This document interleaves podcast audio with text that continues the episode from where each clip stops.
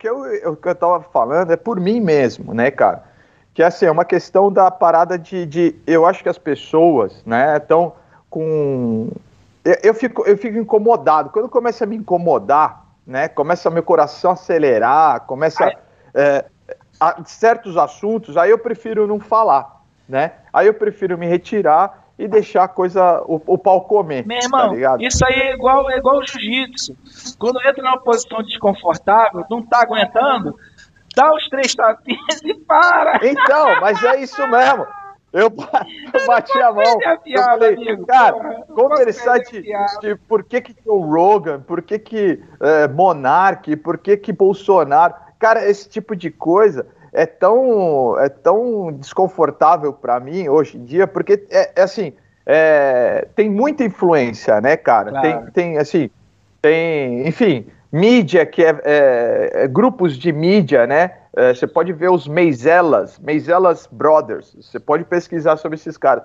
Cara, é, é, é uma, uma, são pessoas que surgiram do nada, que estavam no Twitter, de repente criaram uma, uma companhia que foi que estava guerreando contra é, pessoas, né? Não vou, vou, dizer aqui Trump e, e, Joe Rogan, enfim. Cara, e por que que tem isso, cara? Por que que você tem que ser do contra? Vamos falar de coisa. Por isso que eu falei, vamos falar de coisa. Vamos falar de coisa boa, e, e, eu vi que a, a, a, Flavinha tem um toque aí que eu achei interessantíssimo, assim, né, sobre os Shakers lá. E eu acho que é isso, cara. E é falar de coisa boa mesmo para as pessoas tirarem um pouco esse, esse rancor que tem no coração. É, é, também estigma de algumas coisas, né? Porque existe é, é muita desinformação, entendeu? Uhum. Eu acho que, que é isso que, é, que as pessoas hoje em dia, e por isso que o fake news hoje em dia também está pegando demais, porque as pessoas acreditam em tudo que se fala. Porque é muito fácil, né? É, é muito fácil. É, você entrar na internet e você começar a falar um monte de bobagem, um monte de besteira. Você não go eu não gosto do Pedro, eu começo a falar mal dele, difamo o Pedro de uma forma é, generalizada. As pessoas, quem está em volta ali que conhece o Pedro sabe que ele não é um filho da puta, mas Aí, de repente, lá no Brasil vão ler, vão falar, pô, mas o Pedrão, pô, que isso, cara, sabe? É. Tipo, já quebra, né? Mas olha então, só, enfim. É, eu concordo com tudo que você falou. E ah. eu, eu acredito que o nome disso, assim, para resumir, fazer o resumo da ópera, são campanhas, né? Existem campanhas que começam contra alguém ou de cancelar alguém, e elas vão batendo, vão batendo, vão batendo, até que a pessoa em geral, o público em geral é, absorve esse. A pessoa acaba observando esse estigma. Né? O, a imagem da pessoa fica aquela porque bateram tanto naquela tecla que é, é. a pessoa ficou assim, sacou? Lá, Exatamente. E, e, eu já li bastante sobre isso, que é um assunto que me interessa. A ciência que faz isso, que estuda isso, que executa planos para isso, chama a ciência dos, dos dos relações públicas. Né? Relação pública. Sim, sim. Tem relação pública de nações, relação pública de, de grupos de conglomerados industriais, relações de grupos de, de, de políticos, de, de religiões, de pastores, de, de cantores, de superstars. Então, esses caras, esse profissional, o Relações Públicas, ele faz exatamente isso que você está falando aí. Só que existe para todos os lados, cara existe para todos os lados na política, todos os lados na arte, entendeu? Em qualquer lugar. E várias pessoas foram vítimas de, de campanhas de relações públicas, que é um cara extremamente, é, o cara, um profissional, uma equipe ou às vezes uma empresa extremamente eficiente na hora de devagarzinho influenciando as massas num determinado assunto, ou em favor ou contra um assunto entendeu? É, Exatamente.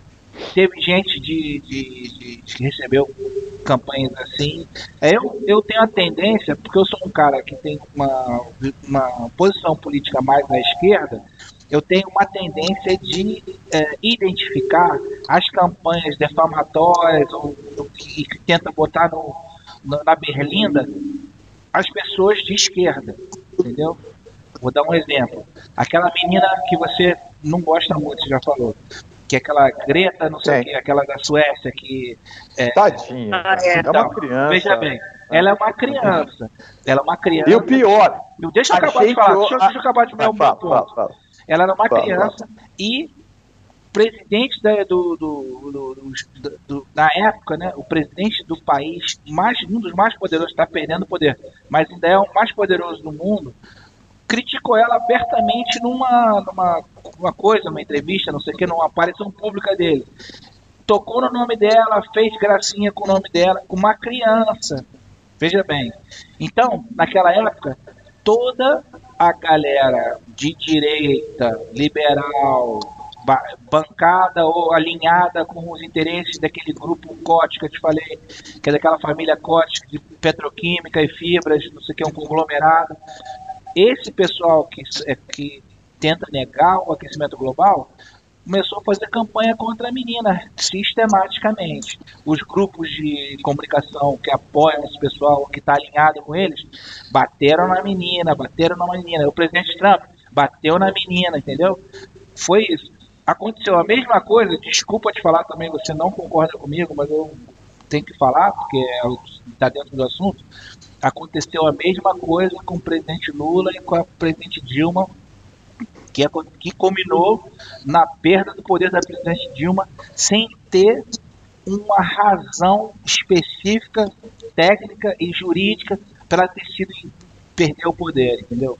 Foram batendo, foram batendo, a Globo principalmente, batendo sistematicamente, campanha contra os filhos do Lula, com isso, com aquilo.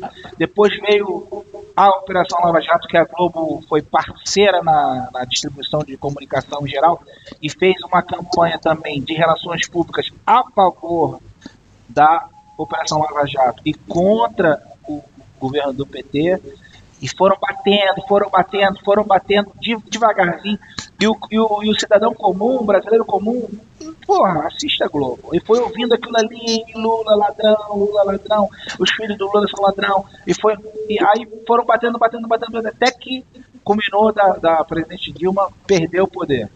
Aí agora os agentes poderosos estão lá em cima, presidente, presidente não, mas ministro do Supremo, Tribunal Federal. Então, assumindo que não teve uma razão específica para perder o poder, entendeu?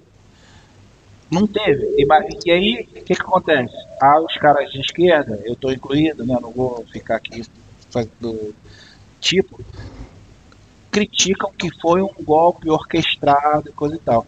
A pessoa da direita sacaneia, fala, ah, faz, faz, né? faz graça, faz isso é golpe, golpe, golpe, golpe.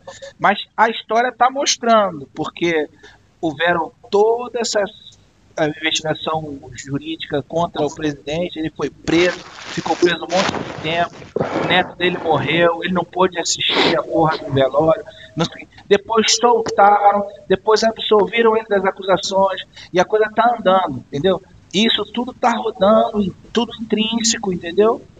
E Pedro. Tá tudo relacionado ao que a gente está falando aqui. As campanhas tá. de relações públicas. Tá? E agora, para finalizar, para finalizar o meu ponto, depois você, depois você pode falar à vontade. No Brasil, tinham, ainda tem mais ou menos, mas tinham dois elementos da mídia tradicional que, por coincidência, foram são ex estrelas da Rede Globo do jornalismo, que é aquela agora fugiu o nome. Glória Maria? Do marido daquela Sabrina Sato, que é Leda Nagler e o ah. tal do Alexandre Garcia. Os dois são pessoas jurídicas. Na pessoa jurídica deles está escrito, está incluído lá, serviço de relações públicas. E os dois prestam relações públicas para o atual presidente. Ou prestavam, porque agora o, o, Alexandre Garcia tá meio, foi meio cancelado, deixaram ele de banda. Mas, entendeu? E, é, assim a coisa vai. É, que, é, é uma faca, né? Tem fio dos dois lados. Corta daqui, corta de lá. E aí é bom a gente criar a capacidade de analisar e diagnosticar onde é que está acontecendo isso. Em que campos e contra que, contra que grupos, contra que pessoas, a favor de que grupos, a favor de que pessoas. Bom, eu, eu, eu sou também, eu sou da esquerda também, sabe? Eu sou mais para a esquerda do que para a direita. Uh, a minha irmã mais nova é advogada, ela é professora universitária de direito criminalista, ela é altamente esquerdista, ela tem um trabalho, ela faz parte de um grupo no Brasil que chama Advogados Sem Fronteiras. Eles fazem atendimento, serviço gratuito para a população carente. E, e ela é super envolvida nessa questão de política, nas políticas, entendeu? De tudo, assim.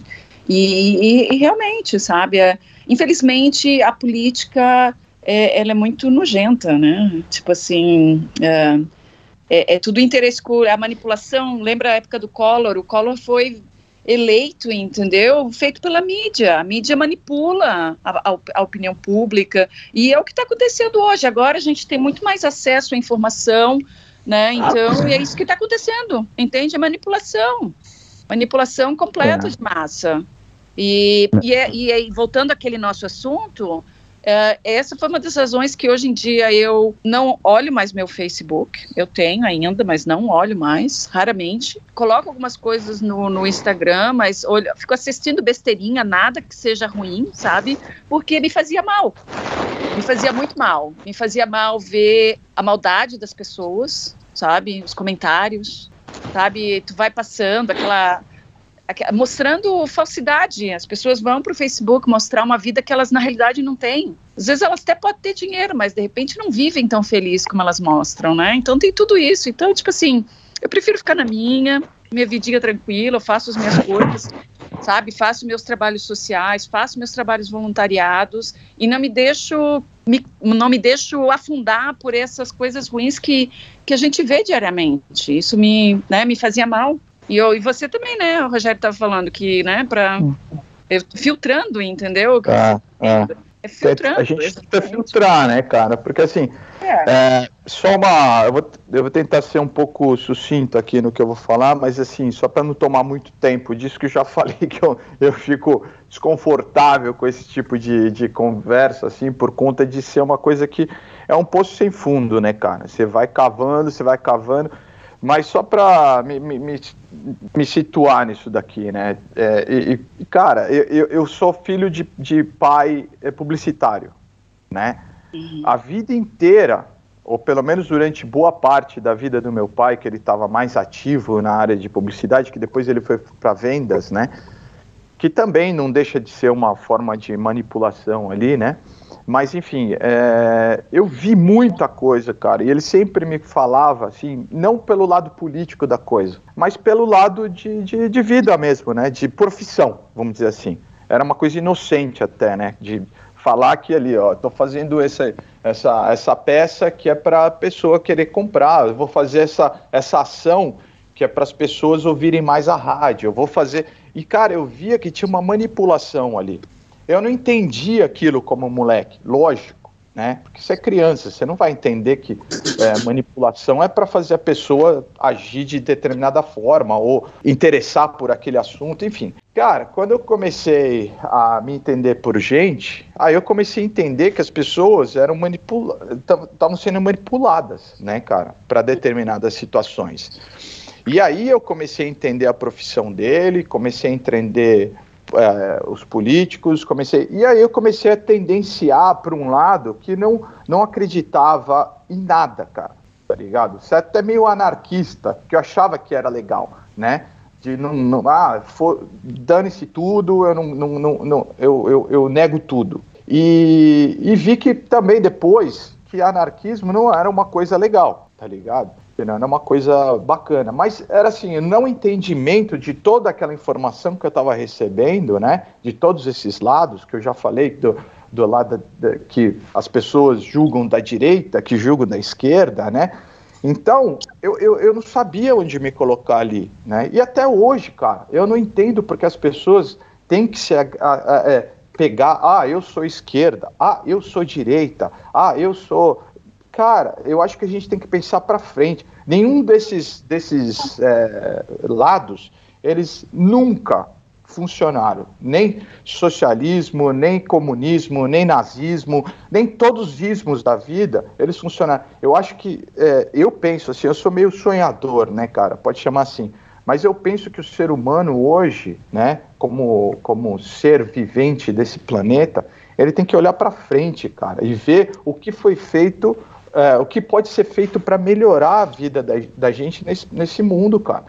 tá ligado? Agora, enquanto a gente perde tempo, aí eu sou de esquerda, os valores da esquerda, alguns, eles são bons, cara, tá ligado? Mas a maioria são, são péssimos, mas é, eu acho que da direita também, cara. Tem o, o, o, o lado bom, mas também tem o lado péssimo da direita. Então, eu acho que a gente tinha que pegar o, um, um, contexto dos, dos dois, né, que, ou de outros lados que as pessoas, porventura, tenham é, é, os outros lados, né, liberalismo, republicano, sei lá qual que é, e, cara, e pegar o melhor para a sociedade, para a comunidade, para os ser, seres humanos desse, desse, desse mundo, tá ligado? Não só ficar, pô, clamando, ah, eu sou isso, sou aquilo. Cara, você não é nada, você é um ser humano, cara, tá ligado? Você é um, é, é um ser vivente desse, desse mundo aqui que se a gente não tiver todo mundo junto no mesmo barco, tá ligado? Remando pro mesmo lado, vai ficar essa bagunça que a gente vive.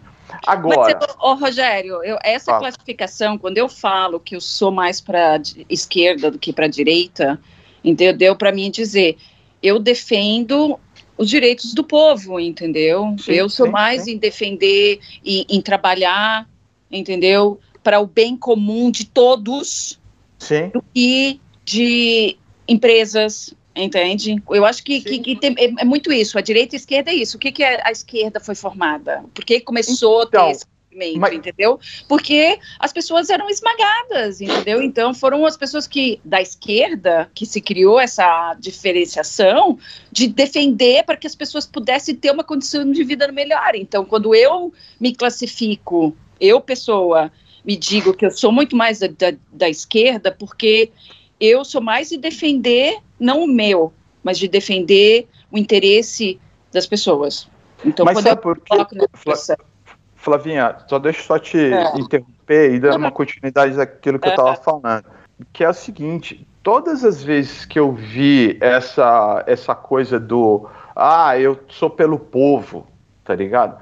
Eu vi que era uma falácia, né? Primeira, maior delas que a gente já falou aqui foi, foi o Partido Nazista, né? uma dos, da, se a gente voltar atrás, tem muitas outras histórias, né? De que quem estava falando que era do povo, o comunismo fez isso, que era ah, o povo, o povo, o povo, quando eles tomaram o poder, porra, fuderam o povo. Não tem um país comunista que as pessoas querem viver, né? Todo mundo foge. Agora, é, o nazismo foi a mesma coisa, né?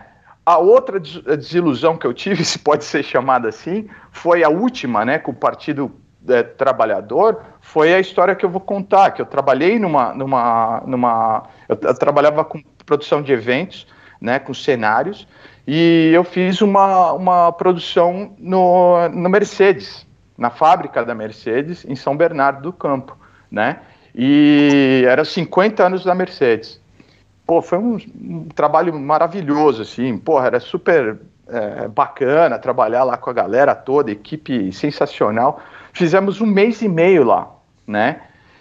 E eu tive a oportunidade de comer com os funcionários, a gente comia no, no, no refeitório do, da, da, Mercedes, conheceu muita gente, do, desde os dos diretores lá que ficavam né, com a gente ali, é, apreciando o trabalho do, do cenário, e, e, até com os, os trabalhadores do, do, piso de chão lá, né?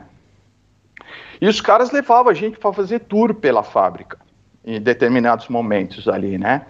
Uhum. E, cara, foi me apresentada a máquina onde o, o Lula, que foi citado aí agora há pouco pelo Pedro, né, ele perdeu o dedo.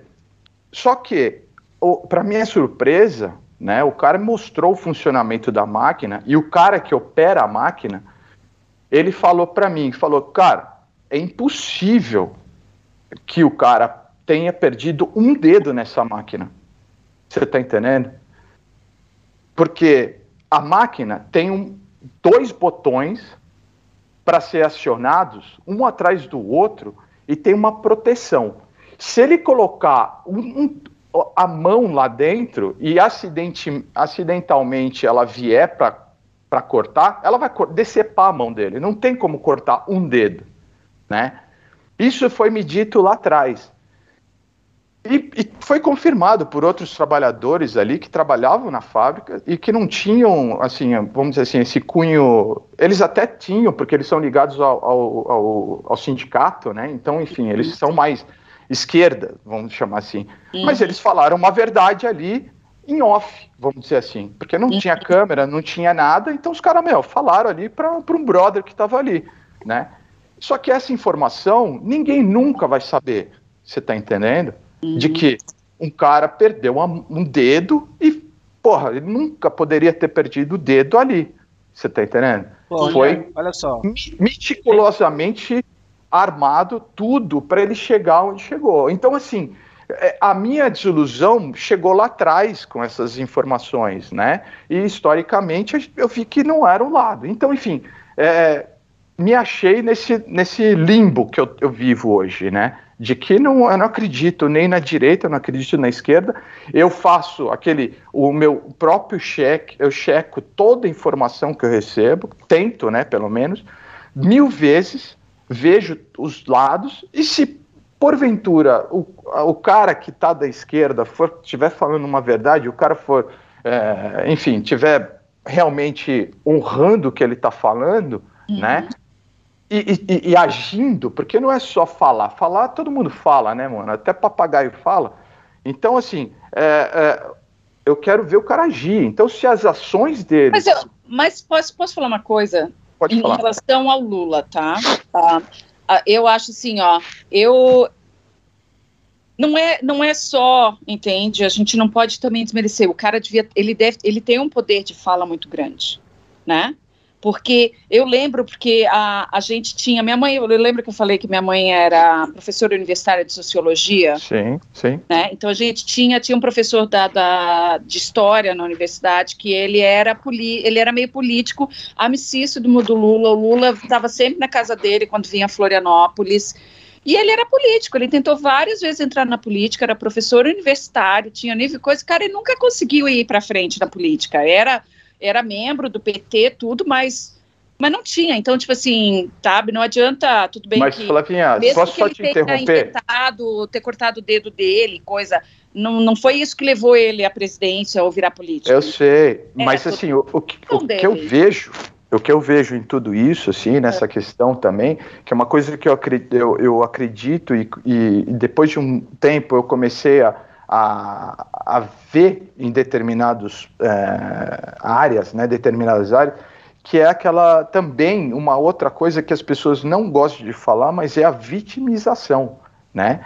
E as pessoas têm essa tendência de se é, é, de permitir, por exemplo, um cara que era humilde, eu acredito, o cara era humilde, o cara, é, no começo, ele não tinha essa fala, essa retórica tão forte, né? Falando especificamente dele, tá? Eu não quero. É, mas, enfim, é, é eu acredito que ele tinha, né? Todo esse. E, e, só que também, é, toda essa. essa é, Para chegar na, a nível de presidência, foi construído isso né? Então, assim, lá atrás, vendo isso, as pessoas só, só permitiram por conta dessa coisa do, do, do, do vamos dizer assim, da, de ter a, a vitimização, de ver o, o, o, proletariado, né, como dizem, é, como um coitado, tem que dar a chance para o cara falar, mesmo se ele fala merda, mas depois a gente conserta e, e vai construindo ali, cara. Você tá ligado?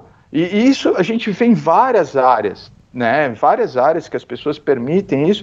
Cara, isso não, não, não poderia acontecer, né? Tem que ser. Você vê países, é, vamos dizer assim, é, desenvolvidos, as pessoas têm que estudar para ser político. As pessoas precisam fazer cursos, precisam buscar alguma, algum tipo de informação, né, para poder chegar onde querem chegar. É, a, a, assim como a gente, né? Você teve que buscar é, o que você buscou para se tornar o que você se tornou. Rogério, Rogério, é? só um minuto, só um minuto. Deixa eu te interromper. Agora eu tenho que te interromper, não, não consigo mais. o teu tá. de raciocínio está dizendo que você tem que ter uma pré-requisito para ser alguma coisa, um político, né?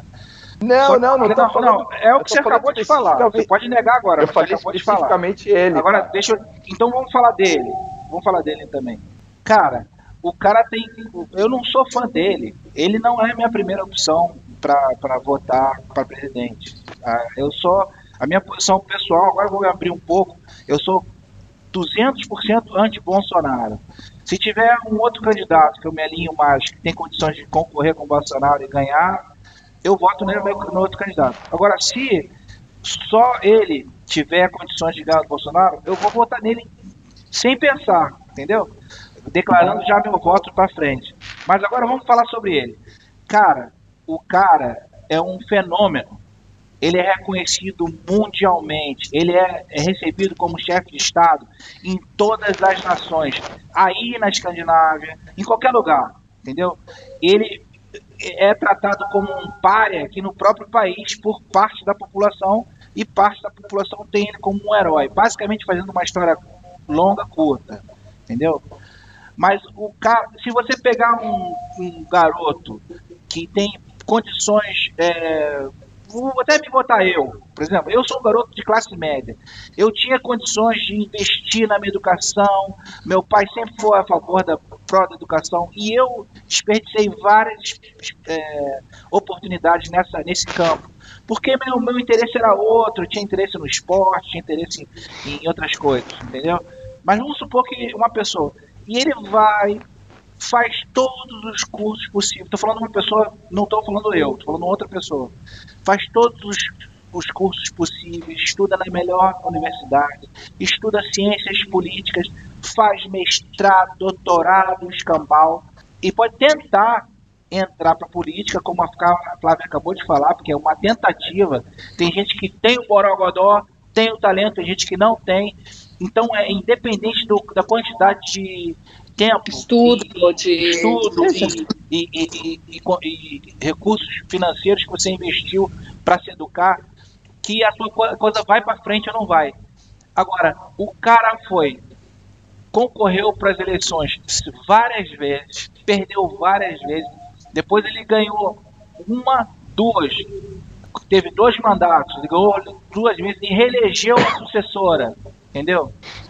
Duas vezes elegeu, reelegeu a sucessora. Uma vez e outra vez a reelegeu de novo.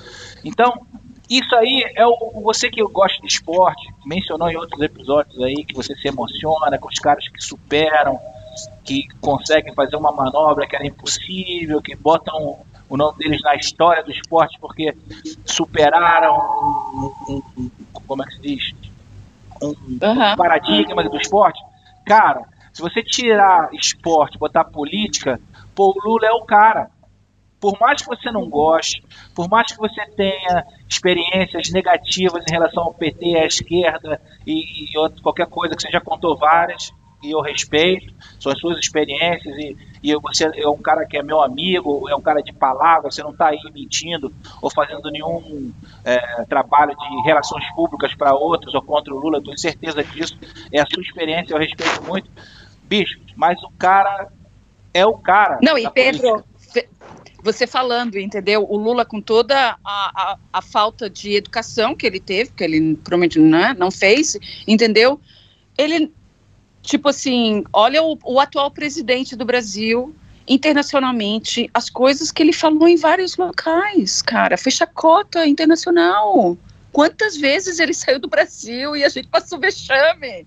Com as coisas que ele falava fora do Brasil, que ele fez lá com, com, com a, o cara lá da França, a mulher de, do, do, do, do, presidente da França, que ficou fazendo chacota porque a mulher era mais velha que o marido, lembra? Sabe, assim, umas coisas absurdas, cara, que esse atual presidente fez, que eu não gosto nem mas, de mencionar mas, ó, vamos fazer o seguinte, vamos fazer o seguinte, vamos deixar... É, então, tipo assim, Flávio, educação, Flávio, Flávio, educação... só um minutinho, só um minutinho. Vamos é parar, porque aí aqui são dois contra um, a gente tem que ser um pouco de é. play. Não, vamos não, eu tô falando. De, vamos parar de, de, desse assunto. Vamos deixar o Rogério concluir e aí a gente vai entrar nos nossos assuntos oficiais. Eu tenho o meu, você tem o seu, o Rogério tem o dele. Conclui aí, Rogério. Vou deixar você falar para eu comprar, fechar a conta, a fatura. Não, eu, eu tô, eu adorei isso. Essa foi a sua melhor parte que eu adorei ouvir, cara. É, de tudo, de tudo, vamos passar para outra fase, porque a gente falou aqui 40 minutos sobre política, né? Uma coisa que eu não não não, não, gosta, não queria falar, é, não queria entrar no assunto, então, mas a gente já falou 40 minutos. Então vamos passar para a segunda fase Vamos falar dos shakers, vamos falar de, então, de, de, de, então, imóveis. Aí. Eu acho que são uma, assuntos mais uma... relevantes. Ó, Então vamos fazer o seguinte, vou pedir a minha música, né? Nosso podcast okay. tem três músicas durante o podcast. A primeira, a do meio e a última. Então vou pedir a primeira. A minha música tá. é o seguinte, ó. É aquela música chama-se Shallow. É a música oficial do Shallow. filme A Star Is Born, com Lady uhum. Gaga e Bradley Cooper. Numa versão ah. diferente, Sarah Menescal e Luca Giaco é uma música do filme que eu gostei também do filme, gostei da música e tal, mas essa música dessa versão, ela tem um pouco diferente, mais latina, tem uma batida. Eu gostei muito e aí eu vou pedir essa música agora, tá certo? Vamos ouvir a minha música. Joia.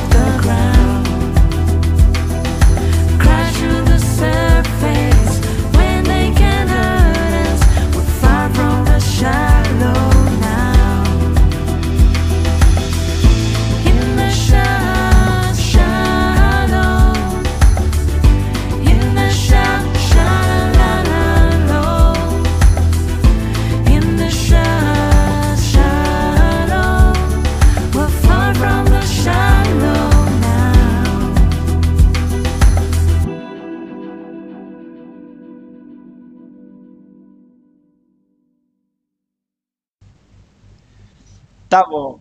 Então, já que agora a gente escutou a minha música, Maravilha. vamos falar do meu assunto. Que é, hoje, o episódio de hoje, eu vou é, puxar o primeiro assunto, que, afinal de contas, foi uma polêmica. Não é política de novo, né, não, mano? Pelo é, amor não é política.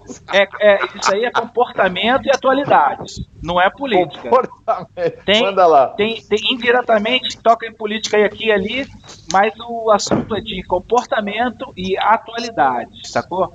Que foi capa de todos os jornais, foi, foi matéria em todos os programas de televisão, tanto de emissoras de esquerda, emissoras de direita e tal, que foi aquela, aquele incidente, né, um, um infeliz de uma fala que teve uma, um tsunami, uma reação como um tsunami da sociedade em relação à fala dessa pessoa. Então, para introduzir o assunto é o seguinte: para quem está escutando aí não está muito inteirado é, com a, o que está acontecendo no Brasil, ou, as, os novos mídias e programas de televisão, de rádio, podcast e tal, existe um podcast no Brasil chamado Flow, que é uma, o podcast mais popular, ou foi um dos mais populares por muito tempo, ainda é muito popular. E tinham dois apresentadores muito bons, por sinal. Quer dizer, eu gostava de um, que era o Carioca, e tinha um outro que, era, que foi que aconteceu esse acidente, que realmente eu não gostava muito do cara, do estilo do cara e tal, das ideias do cara.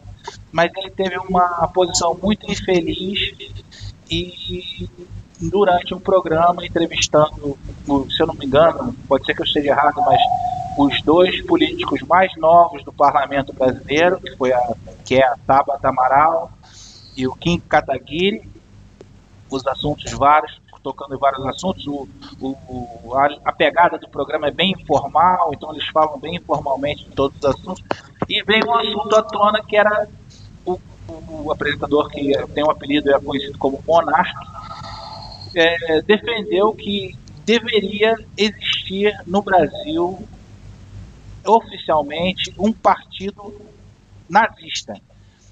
E aí a, a menina que é mais ou menos de centro-esquerda reagiu muito a essa ideia, colocou vários argumentos, e o garoto que é de direita liberal, que é uma cria da do, do braço filantrópico das indústrias Scott norte-americanas, né, que, que chama-se Atlas Network, um garoto que foi treinado, que estudou lá retórica, como foi mencionado pelo, pelo Rogerão mais cedo aqui, e outras coisas, e foi treinado para ser um, um, político liberal e foi eleito junto com a onda, o tsunami, outro tsunami, que foi a eleição do presidente atual e vários é, parlamentares é, no, no arreboque, e ele foi eleito nessa onda e, e, sustentando o presidente.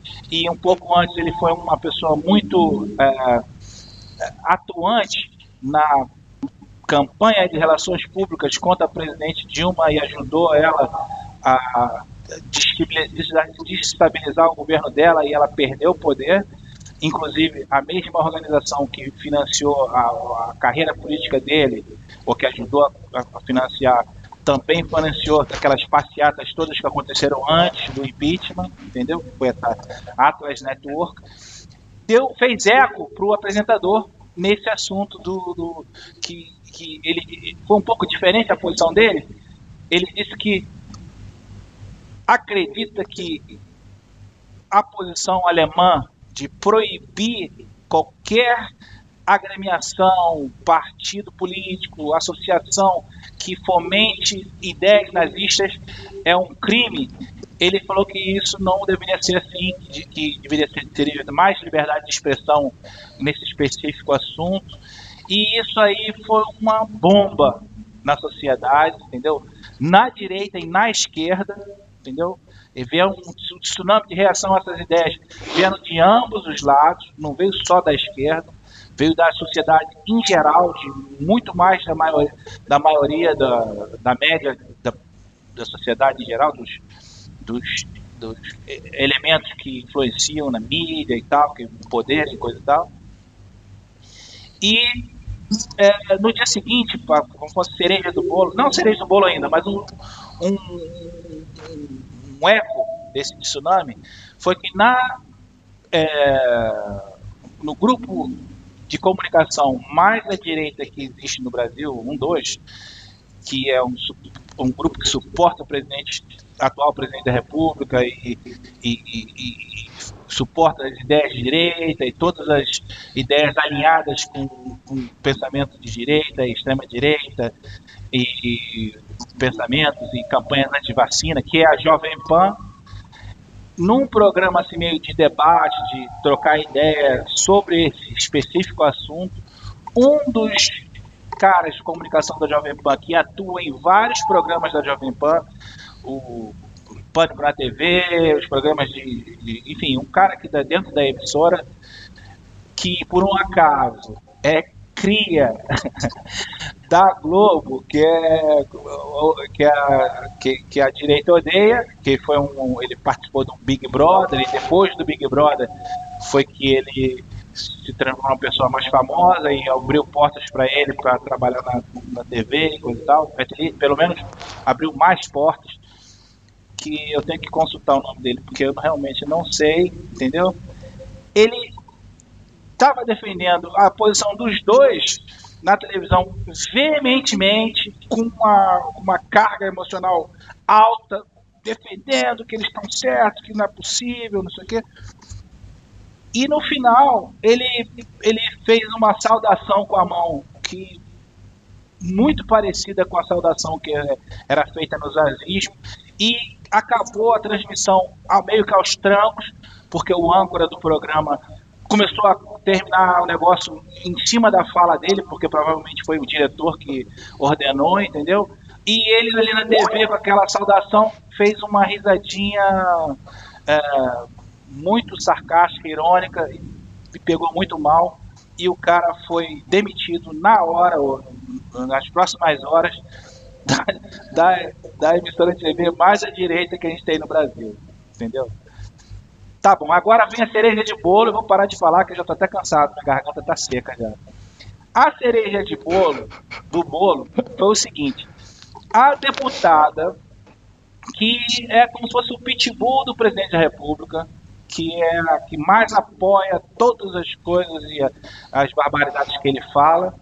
No dia seguinte, assim, na ressaca desse coisa que repercutiu na mídia muito, entendeu? É, vem com uma proposta de, de, de lei, projeto de lei, para punir as falsas acusações de nazismo. Cara, é, isso tudo eu fiquei muito impressionado com todas as coisas, eu fiquei muito atônito, na verdade, e por isso que estou aqui levantando esse assunto. Queria saber a impressão de vocês, e esse é o meu assunto. Agora vamos ver o que, que vocês acham disso, pensam disso. Vamos lá.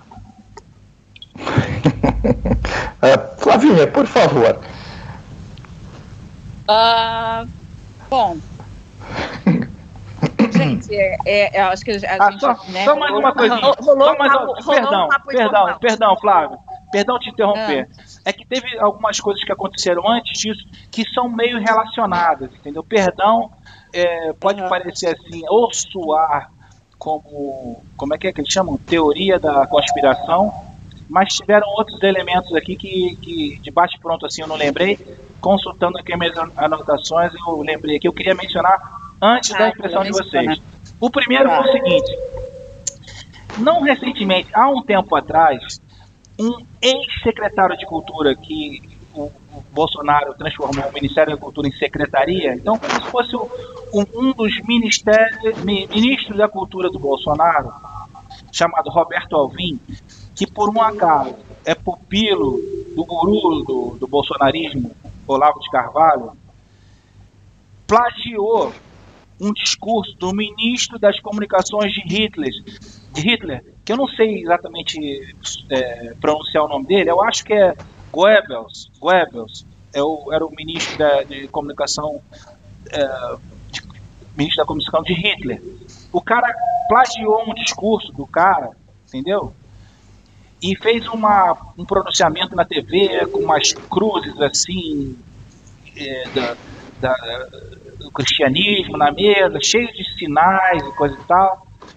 E o cara, a sociedade também reagiu tão intensamente quando ela descobriu que, que era um plágio, do, é, era a, a, a, quase ipsiliteris o discurso do, do, do ministro da comunicação do Hitler e o próprio Bolsonaro, a contragosto, primeiro disse que não, mas depois teve que demitir o cara, demitiu o cara. O cara foi demitido, mas ele continua, segundo algumas fontes, ele continua ali como uma abelha no mel ali na, por dentro ali da, da, do poder ali do, do, do, poder ali de Brasília. Ele não tem um cargo, mas ele continua ali costurando, então fazendo política ali ao redor do carro. Esse, esse, esse camarada Roberto Alvim, que foi substituído pela pela Regina Duarte, né, nossa estrela, ou, ou antiga estrela da televisão, e que também teve uma, uma gestão desastrosa, foi demitida também. Entendeu? Isso é um ponto. E o outro, o último, perdão, que esse negócio me emociona, porque eu sou. Eu tenho dois filhos adolescentes que moram no Brasil, então eu, eu, eu me preocupo com o futuro do Brasil. E isso aí, para mim, é como se fosse um nervo exposto. Eu tenho que, é, assim, perdão, mas eu tenho que atuar no que eu puder para evitar esse tipo de, de transformação no país que eu não moro há muito tempo, mas enfim, tenho família lá, tenho filhos lá e tal, mãe, pai, irmã, que foi um cara, um camarada também, muito, é, é, como é que eu posso dizer, muito próximo do, dos filhos do presidente, da, da, cúpula do presidente, ele era um secretário especial do, do, do, do Relações Exteriores do presidente, entendeu? Numa ocasião, no Senado Federal, onde o, o ex-ministro das Relações Exteriores do atual presidente, que era um, tido como um cara pupilo também do Olavo de Carvalho, entendeu? E muito da ala, que eles chamam da ala, agora esqueci o termo que eles usam, da ala. Acho esqueci a palavra.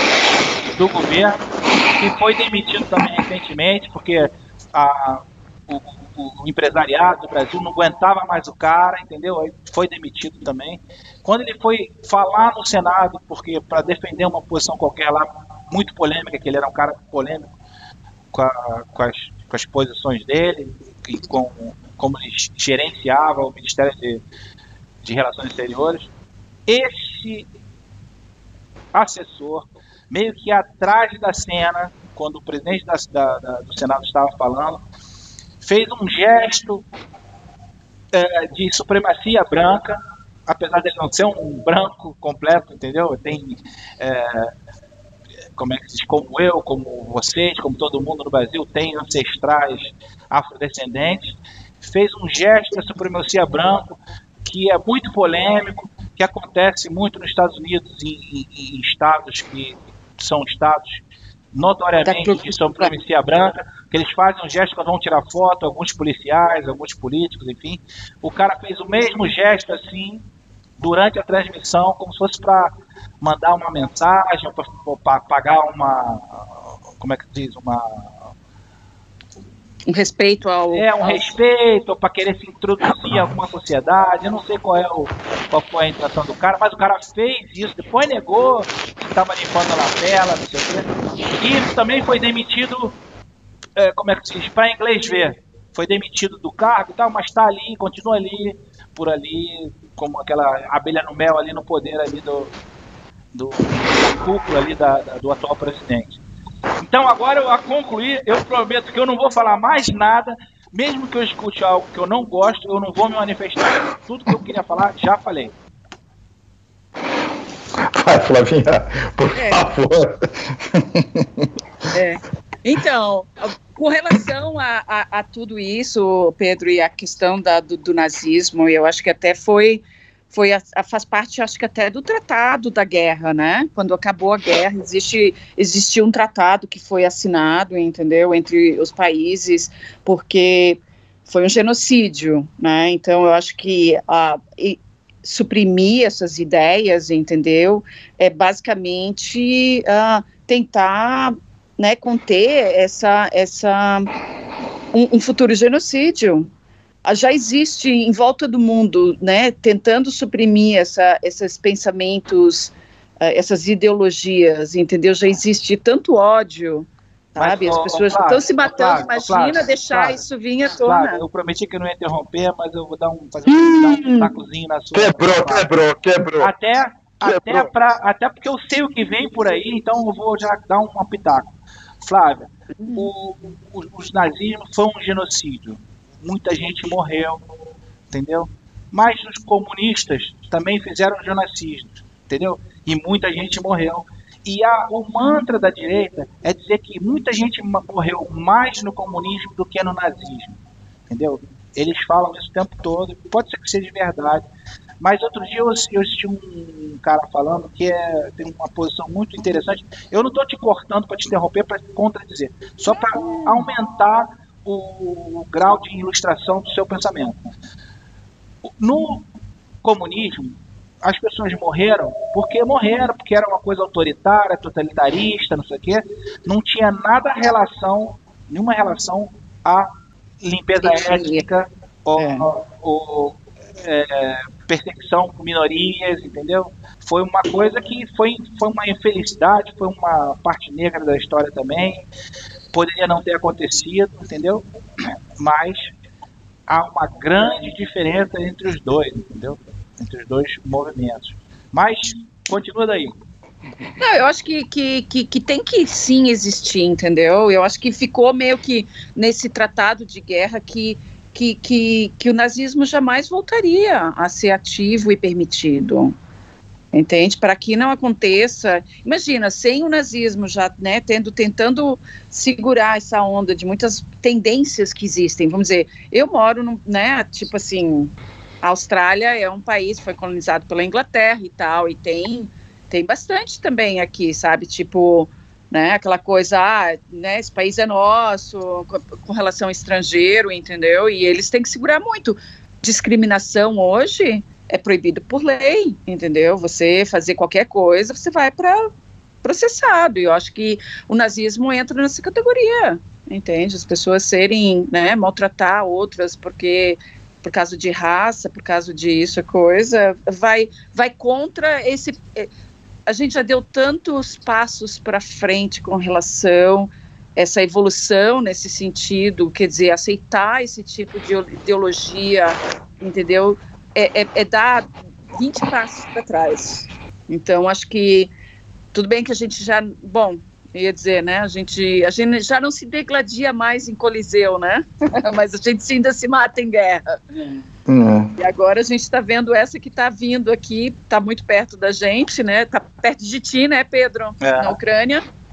A Rússia e a, o conflito ali que pode ser que vire, né? Num conflito de guerra, que é muito, é muito um, dá medo, né? Porque qualquer guerra que estourar daqui a pouco, entendeu? Se acontece, vira uma terceira guerra mundial. E a gente vê muito assim, que nem isso tu estava falando, né, Pedro, no, nos Estados Unidos, uh, essa, essa ideologia semitista, né, de separação das raças dos Estados Unidos, é muito grande isso também.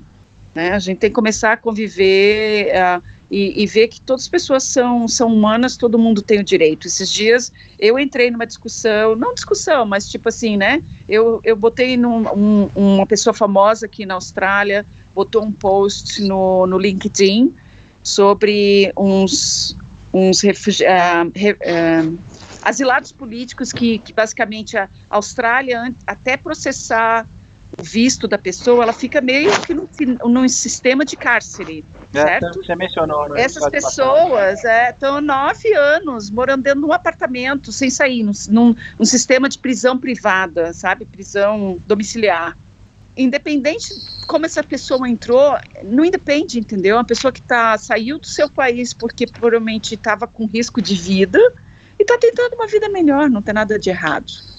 Eu acho que isso que as pessoas têm que ter um pouco mais de, de, de compreensão, de amor, sabe, o seu próximo, se colocar no sapato do outro, sabe? Se você tivesse nessa situação, o que, que você faria?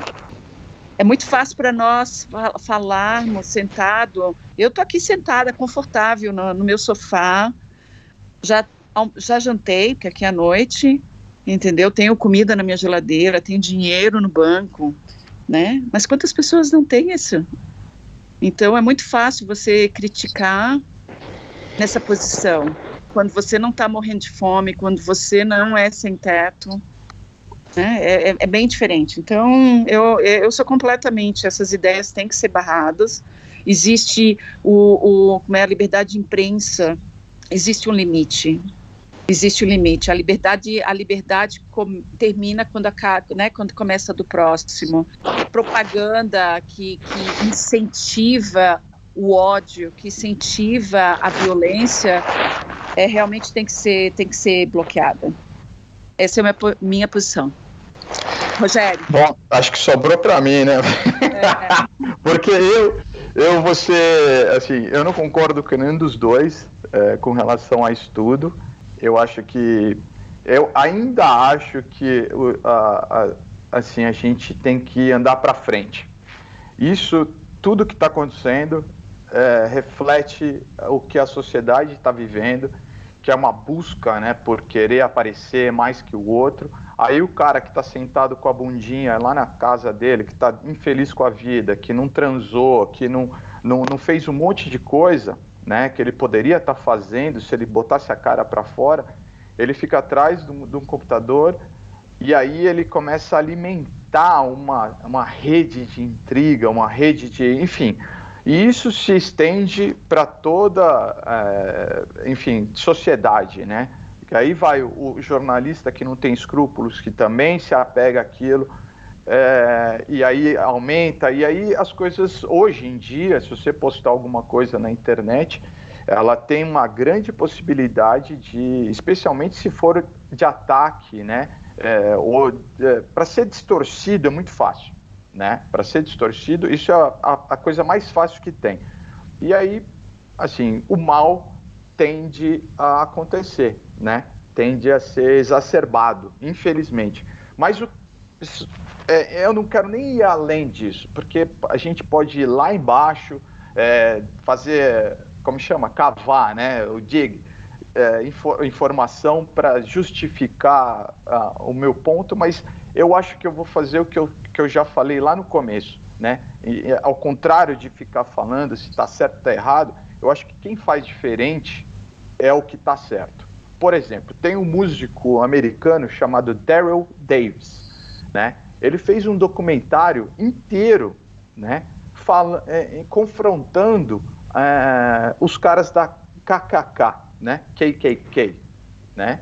E ele foi e transformou os caras. Ele, eles, ele vamos dizer assim, regenerou é, centenas. Eu, eu não estou certo do, do, número, mas eu diria que centenas de, de, de KKK membros foram convertidos, regenerados, vamos dizer assim, né? É, foram tirados dessa seita porque ele é, e o detalhe, ele é um, ele é um músico americano negro, ele foi lá e confrontou os caras, né? Então, esse tipo de gente, eu acho que tem que ser exaltada, esse tipo de gente tem que ser falada, né? Porque são pessoas que têm valores diferentes, que pensam fora da caixa, que pensam fora da, da, da, do comum, do senso comum, né? Ah, eu sou preto, eu vou lidar contra o negro, né? Desculpa, é, é, é, porque até só um comentário com relação ao que o Pedro falou, né? Que os brasileiros são é, é, a grande maioria é, parte negra, eu não sou, né? Eu sou uma ascendência índia, né? Minha, minha avó, minha, meus avós, eles eram índios, né? E o mais engraçado, tem até uma, é, uma, uma história, por mais que ela era índia e europeu, europeu, né? no, no, na minha avó, ela, ela foi a última leva, né? do assim da, da ela era índia e ela pegou essa última leva da escravatura, né? Então, junto com ela foram é, eu tenho tios negros, negros tipo bem negros. E, e eles eram filhos de escravos que estavam perdidos, né? Que não estavam órfãos porque os pais é, ainda eram eram é, escravos e eles foram pegos para serem é, criados pela minha avó índia, minha bisavó índia, né? Então, ela, a gente tem essa, esse, esse background, né? esse, esse, essa, esse fundo. E o mais engraçado, que daí depois, lógico, a, a minha bisavó morreu, minha avó cuidou desses, desses irmãos negros mais novos, né? E ela, nas andanças pela, pelo, ali por, por, São Paulo, né, que ela era de uma tribo ali de São Paulo, é, ela foi é, adotada por uma família de italianos. E essa família de italianos ensinou ela a cozinhar, ensinou ela a falar italiano, né, a ler, né? Então, assim, ela, ela, ela era índia, brasileira e falava italiano, né? Isso era muito louco. Então, assim, é, é, isso é só um fato, fato é, é, fora da, da, do, do, papo aí. Mas, enfim, é, eu acho que esses caras, cara, a gente tem que exaltar, como esse cara, esse Daryl Davis, né? Eu faço questão de, de falar porque eu acho que é, eu acho que essa é a nossa, tem que ser a nosso approach. Você uhum. tá entendendo? Por que, que você está falando assim? Por que, que você acha isso? Né? E para mim é difícil. Isso, isso daqui é um exercício para mim também, né? Até para de fala, né? Que eu, eu, eu, tenho essa dificuldade às vezes de argumentar. Eu acho que esse, esse, essa oportunidade que eu estou tendo aqui com vocês, é, para mim é excelente, né? Porque eu estou desenvolvendo isso e também essa coisa do, do de entender, por exemplo, o, o esquerdista radical, né? que. É, é, desculpa, Pedro, sei que você é meu amigo, mas, pô, brother, você fala muito, é, muito tempo sobre uma coisa que ataca exatamente a, a direita, né, cara? E, e, e, eu acho isso interessante. E é difícil para mim, às vezes, entender esse posicionamento tão, tão forte, porque eu não tenho isso, eu não tenho essa coisa. E às vezes, quando eu acho, eu vejo isso, eu falo, nossa, cara, como que como que a pessoa só tá vendo esse lado, cara? Está ligado? Que aí remonta toda essa história que você falou do, do, do speech. Me, vem flashes na minha cabeça. Eu tô falando de flash. Vem o speech que você falou do Goebbels, né? E, e, e, cara, tem tudo a ver com o que eu falei lá atrás da publicidade, né? Que ele, ele é conhecido como, assim, lógico que ninguém fala abertamente, mas ele foi um dos é, maiores publicitários que existiu na face da Terra. Você está entendendo? Que ele conseguiu vender a imagem do nazismo que até hoje, né, as pessoas têm a imagem. Se eu falar a palavra, a imagem já vem na sua cabeça, né? Então ele, assim, tirando toda a parte ruim que ele criou, ele fez alguma coisa que marcou, né? Tudo bem que foi pro mal, mas porra, velho, é, é, tem o seu lado. Então, assim, é, isso tudo tem a ver com o que eu falei lá atrás, que é a manipulação, e eu, eu vejo essa manipulação, essas coisas, muito negativa, né? De uma forma negativa. Mas então eu faço questão de, de, de reforçar o Daryl Davis, é, a gente deixa o, o link aí, porque eu acho que é importante as pessoas verem por um outro lado também, né, cara, essa, esses, esses tópicos aí. Vamos falar do Shaker? Não. Vamos falar do Shaker. Vamos mudar. Vai, Flavinha. É a minha, Fala... a minha música agora? Vamos falar do Shaker, pô. Vamos, mas eu tenho que mandar a música primeiro? Pede a música e depois a gente vai Então, essa, essa, esse grupo chamado M People é o nome do, da banda, tá? Que o Pedro perguntou o que, que é o nome da música, eu falei, da banda. A banda se chama M People. Uhum. E a música é Search for the Hero. Okay? Eu conheço essa banda, acho que desde que eles saíram, há 90, 2000, é não sei de quanto que eles são. É, eu acho que é inglesa. Eu tá, acho que é inglesa ou americana. Mas Manda é lá. fantástico, assim. Eu, eu tenho ouvir, CD, eu ouço no meu carro. E essa música, eu lembro, no Brasil, eles fizeram uma propaganda com essa música fantástica. Era uma propaganda, acho que até de pneu. Eu acho que era da. Mas a, a, propaganda é linda, a propaganda. E a música é muito legal. A música é muito bonita, a letra é muito boa, sabe? As músicas são muito. E eu realmente é uma, um, um, grupo que eu gosto. E é, pô, muitas pessoas não conhecem, nunca ouviram é, falar. Eu nunca ouvi, então, não. Ouça a música. Solta o play. Aperta o play aí, então. Vamos escutar, vamos escutar.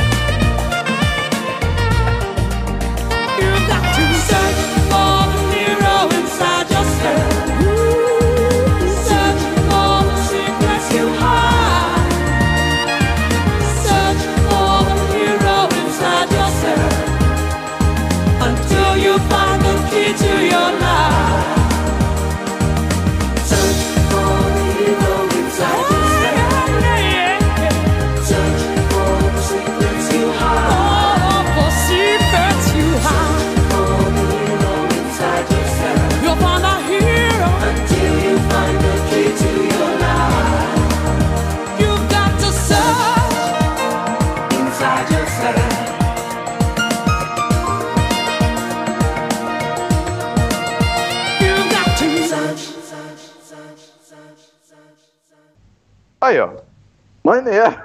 Boa música, música legal. Maneiro, cara. Porra, maneirinho, maneirinho. É. Batidinha. Né, bem, bem dançante. É. Mas então, vamos falar dos Shakers, porque ah, no nosso Vamos Discutir assunto, a gente meio começou a falar de comunismo, socialismo, é. né? Como eu já falei antes, minha mãe é socióloga, ah, desde ah. pequena a gente sempre foi, a gente cresceu com uma na mesa discutindo política. Então, uhum. essa, essa conversa aqui não é, não é briga, viu? É, é, é, é discussão. Lógico, lógico, é. é, é troca de opiniões. Sim, e, sim. Mas muito interessante, quando eu comecei a fazer carpintaria na Inglaterra, em 97, eu comprei um livro que, que era dos Shakers. E eu não sabia o que, que era. Eu queria estar, tá, né? Eu comecei a fazer carpintaria e marcenaria. E aí eu comprei, dos livros que eu comprei na época antes de sair da Inglaterra, eu comprei basicamente uma bíblia sobre, sobre os Shakers, que era um estilo de, de, de, de móveis. É um estilo de móveis, não era, é ainda. E aí eu comecei a ler a história comecei a abrir o livro e comecei a ler a história, era fantástico. Uh, todo mundo conhece o Quakers, né? Que é os, o Quaker no Brasil, a veia Quaker. Sim, sim, Lembra? sim. É, Quakers, é, sim, sim. Né? Então, é, é, eu, acho, eu, eu, acho que é Mormons, né? Quakers. É, eles, têm, eles têm um approach assim, mas eles são. Não é bem Mormon, né? Mas eles. Os, o, o Quakers, o, o, o, Quakers ainda existe, né? A religião é. Quaker ela ainda existe. Se você olha, eles, eles usam, eles parecem mais Hamish, não era? Eles têm é. um estilo não Mormon, eles têm um estilo mais Hamish. Nos Estados Unidos ainda existe, eu acho que o Quakers. E então, é. Eles vieram da, da, Inglaterra, né? Eles vieram aqui da Europa. Os Quakers. Não sei se eles saíram. É, é pode ser. Eles então, eles foram morar nos Estados Unidos. Eles foram para lá. Foram para os Estados Unidos e aí, os Shakers foi um grupo de Quakers que saiu da comunidade oh. e fundou a própria religião. Dissidente. E eles formaram a religião Shaker. Ok? Ah. Aí o que, que eles, fa eles fazem? Várias coisas dos Shakers. Primeiro, uh, homens e mulheres não dormem juntos, então existia o prédio Sim. de dormitório das mulheres e Isso o prédio de dormitórios Entre eles não existia sexo. Ah. Então, assim, mesmo famílias que entrassem na, na comunidade, eles tinham que se separar, né? Então a mulherada ia para um, um, um, um, um bloco e os homens para outro. Eles dançavam muito, eles, acho que à noite, todas as noites, né, parte da, da, da, da religião deles era dançar. Uhum. E dentro da comunidade, cada um tinha uma função. Então, vamos dizer, cada um tinha sua profissão dentro da comunidade. Então, tinha as tecelãs, as costureiras, ah, tinha o ferreiro, o carpinteiro, o marceneiro, cada um tinha sua profissão. E na época de colheita, todo mundo parava o que fazia e ia fazer a colheita. Ninguém era dono de nada, não existia uma, uma estrutura hierárquica, todos eram donos de tudo. E aí, lendo esse livro, eles falaram, foi a única, na realidade, sociedade no mundo socialista. Hum onde todos eram iguais, todos tinham a mesma coisa, que ninguém era dono de nada e todo mundo trabalhava para o comum. Uhum. E eles produziam, então o que eles faziam? Não só eles, vamos dizer, a alimentação, eles produziam para consumir e eles vendiam, né? Então iam para os mercados. Eles, eles inventaram o pot belly stove, que é o, o fogãozinho a lenha, aqueles pequenininhos, sabe, de ferro. Uhum. Foram os sheikas que desenharam. For, é, tem vários tipos de caixas e coisas que foram eles que criaram.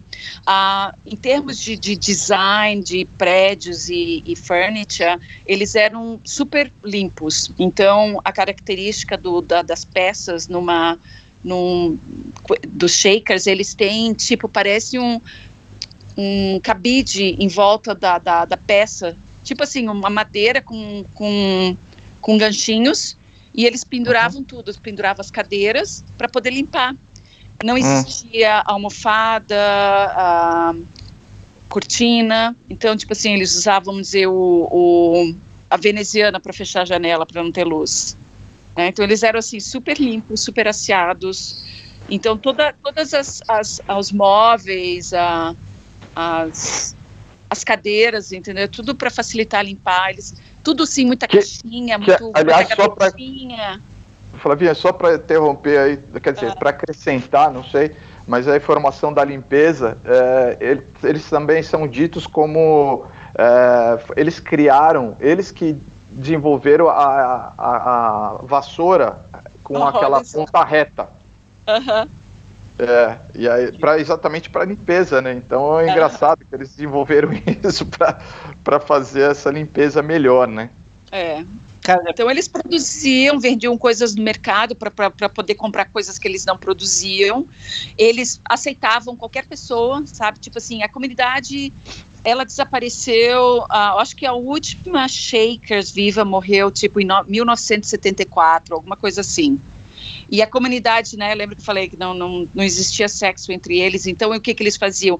Nessa época, eu acho que na época que eles foram maior foi na, na época de 1700, 1800, existia muita criança órfã, muita uhum. gente pobre, e eram essas pessoas que iam morar na comunidade, sabe? Pessoas que, homeless, uh, uhum. órfãos, entendeu? Eles catavam na rua e levavam para a comunidade deles, era assim que a comunidade crescia famílias que desistiam que estavam e se mudavam para a comunidade. Mas chegou um ponto que não era necessário e no final eles acabaram como des desaparecendo, né, né? O último é. sheik mesmo que viveu e, e, hoje existe ainda museus nos Estados Unidos, tem acho que vários estados, tem umas três ou quatro localidades nos Estados Unidos que tem ainda existem os museus, né? O estilo de casa, as, os móveis, as oficinas. Muito interessante, muito, muito lindos, móveis são muito, muito lindos. Quando, quando você mencionou que ia tocar nesse assunto, né, a gente fez, fez uma pesquisinha rápida, algumas coisas que eu li que me impressionaram ah. foi essa parte do celibato, que não havia sexo entre eles, mas as, as, quando eles faziam as cerimônias religiosas, era muito eufóricas, entendeu? Era como se um êxtase uhum e muita dança, muita gritaria, assim, não gritaria que digo no bom sentido, assim, muita é. É, manifestação assim eufórica. Alegria, né? Alegria, muita exaltação, é exato. E, e, em relação a uma coisa que você falou que eu li exatamente o oposto, não sei se a tua informação que eu li está correta, é que eles eram muito seletos em quem entravam na sociedade, entendeu? Eles só aceitavam é, só recolhiam, só aceitavam crianças, né? Crianças de, ah, tá. de, de famílias muito pobres, não sei o quê. E uma das, uma das é, razões que eles, eles é, desapareceram foi que a maioria dessas crianças, ao completar a maioridade, elas iam embora, iam embora para o mundo de ah. novo, não, não, queriam ficar vivendo na sociedade deles. E como, não havia, e como havia celibato, eles não tinham filhos, né? Porque as pessoas não transavam, e, uhum. e essa questão das crianças que iam embora, é, com o tempo eles foram, foram desaparecendo, desaparecendo e acabou. É. Exatamente, é. Não, eu lembro, mas eles, eles aceitavam visitantes, né? Então as pessoas vão iam passando, ficavam lá, se hospedavam, né? Eles eram bem hospedeiros, assim. E, mas às vezes eles aceitavam famílias também, quando as pessoas queriam entrar para a religião, né? Às vezes eles aceitavam, mas eles tinham que abdicar daí né, que nem se falou, virar celibatário, né? Flavinha, você chegou a construir alguma, alguma peça de, de de shaker? De shaker, shaker uh, furniture, é. assim, não? Móveis, não, móveis não. shaker? Tenho vários, tenho vários livros de shaker, mas nunca fiz.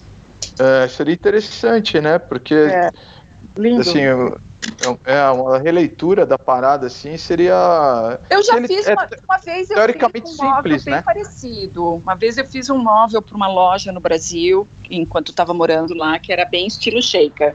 Hum. Que é basicamente eles usam muita gaveta, gavetinha, gavetão, sabe? Hum.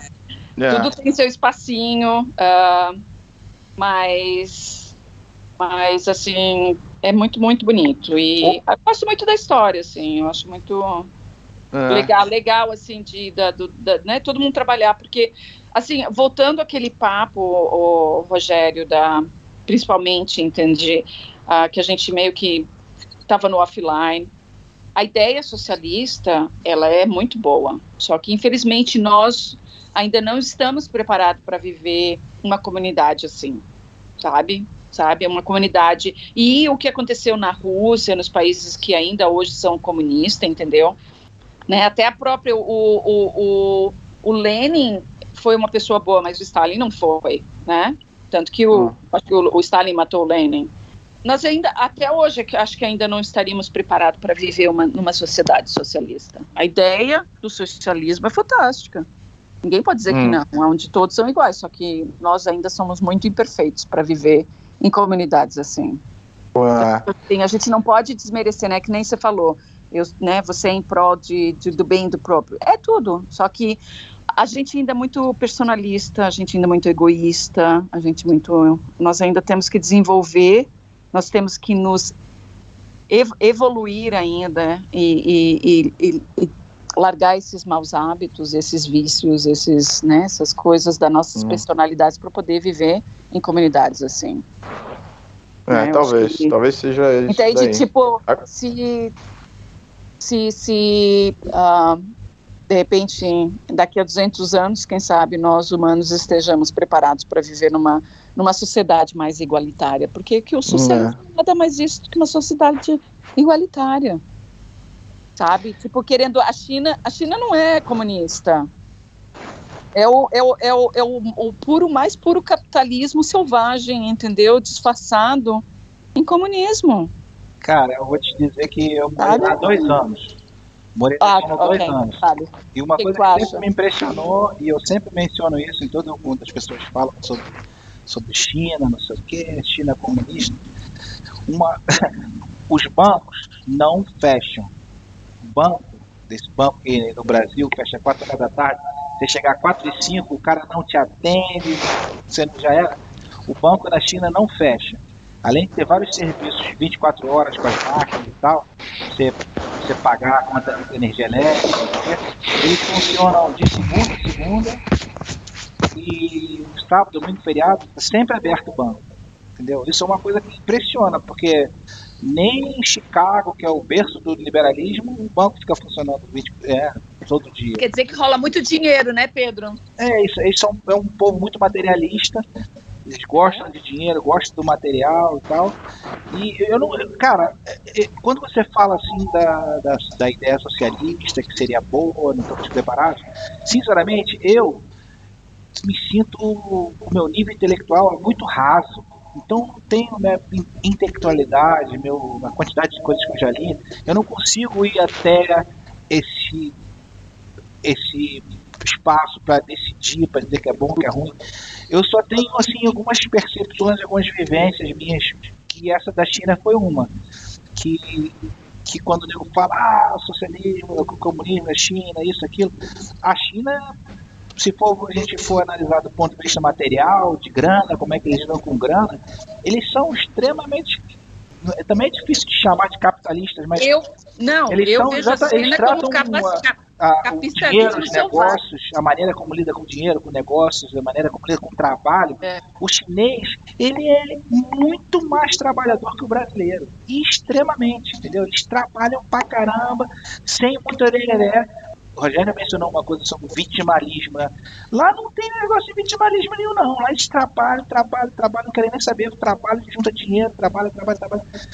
Às vezes, quando alguém critica a China sobre algumas coisas, eu, eu gosto de mencionar esse ponto, porque é, é para mim foi impressionante, entendeu? Por exemplo, em relação a uma coisa que também me impressionou também, não tem muito a ver com o que você está falando de socialismo, não sei o quê, mas é uma coisa que me impressionou, uma coisa que eu queria dividir. Por exemplo, eu falar China, comunista, comunista atrasado, não sei o quê. Sabe como é que é, eles, eles lidam com a conta de luz lá na China? totalmente diferente do Brasil. Na China você tem um cartãozinho como de banco, com esse chip, entendeu? E, nos prédios, cada prédio, cada andar, tem uns relógios de luz, sacou? O relógio quanto você está consumindo. Então, você carrega esse cartão no, no, banco, ah, quero botar tantos quilowatts, aí você paga lá um quilowatt, quanto é, bota lá, sei lá, 100 quilowatts. Aí você vai no teu, no teu relógio de luz, enfia o cartão, o cartão é, bota 100 kW no teu relógio e você vai usando. Aquele 100 kW ao longo do mês, ao longo do tempo, vai diminuindo, vai 80, 60, 70. Quando começa a ficar em 20, 15, daqui a pouco vai cortar a luz automaticamente. Quando chegar a zero, o relógio corta a luz. Então você vai no banco de novo e carrega. Só que você pode ir no banco, se, se por um acaso você. Aconteceu comigo uma ou duas vezes, é, me, não me programei direito, não fui meio desatento, uma, a luz cortou no meio da madrugada, assim, tipo, 11 horas da noite, tum, cortou a luz. Eu fui checar, no reloginho tá zero. Você pega o seu cartãozinho, desce ali embaixo, vai no banco, vai na máquina, carrega o teu quilowatt na cartão, na máquina. Você pode, pode pagar na máquina ou informando a sua conta, ou botando o seu cartão de crédito, ou botando nota na máquina mesmo, nota de dinheiro. Vai na tua vai no teu relógio de luz, enfia o cartão, pum, a, a luz volta automaticamente. Sacou? Pô, não sei como é agora, mas quando eu morava no Brasil, quando eu morava no Brasil, se você não pagasse a conta, a conta era emitida pelo correio, tinha que imprimir, tinha que gastar correio para chegar a conta, aí você tinha que pagar a conta no banco, no boleto, e aí não isso, não paga na lotérica, paga não sei aonde, aí volta, e se cortarem para religar de novo, era um, um auê, tinha que ir lá, entrar na fila. Então, uns processos assim enormes e burocráticos, entendeu? E, e aí, não sei em geral, em todas as relações a né, sociedades, todas as relações de negócio, porque o meu, meu também minha meu reach, né, meu alcance para analisar é muito superficial, muito raso, mas baseado pela diferença dos processos e como eles tratam assim o, o, o, em relação só à conta de luz, pô, os caras estão na frente milhões, anos de luz na nossa frente dos brasileiros, entendeu? Nesse ponto específico. Agora, tem os outros também, né? É, a gente, para analisar, é difícil. Mas você falou de luz, de socialismo e que a China não é capitalista, aí me lembrou essas coisas que eu falei agora. Eu acho que o capitalismo na China é, é um. China ainda tem, né, a, a política lá, os, o militar ainda tem um controle muito grande da população. Mas para conter esse mil, bilhão de gente que mora lá, porque. É de comunismo mesmo, tu morou lá, né? Não tem muito, né? As ideias comunistas não são, tipo, todo mundo tem direito a trabalho, escola uh, e moradia. Como é que é na China, Pedro? Você morou lá? Eu, eu morei lá também, mas a minha atividade, eu era muito focado no que eu estava fazendo, não dominar, não dominei a língua, né? Falei, na época que eu morava lá, falava um pouquinho aqui e ali, o meu vocabulário para dar aula de jiu-jitsu e tal, eu, eu dominava, mas para bater papo, para analisar, filosofar, é, o meu nível de chinês era totalmente não é, possível. Mas eu, eu, eu, eu percebi várias coisas, coisas positivas, coisas negativas. As coisas positivas é o seguinte: a sociedade, Beijing é uma cidade enorme, tem gente pra caramba, tem gente rica pra caramba, tem gente muito pobre também. Cada vez mais a China tá, esse contraste está diminuindo. Os miseráveis estão desaparecendo, os pobres, muito pobres estão diminuindo.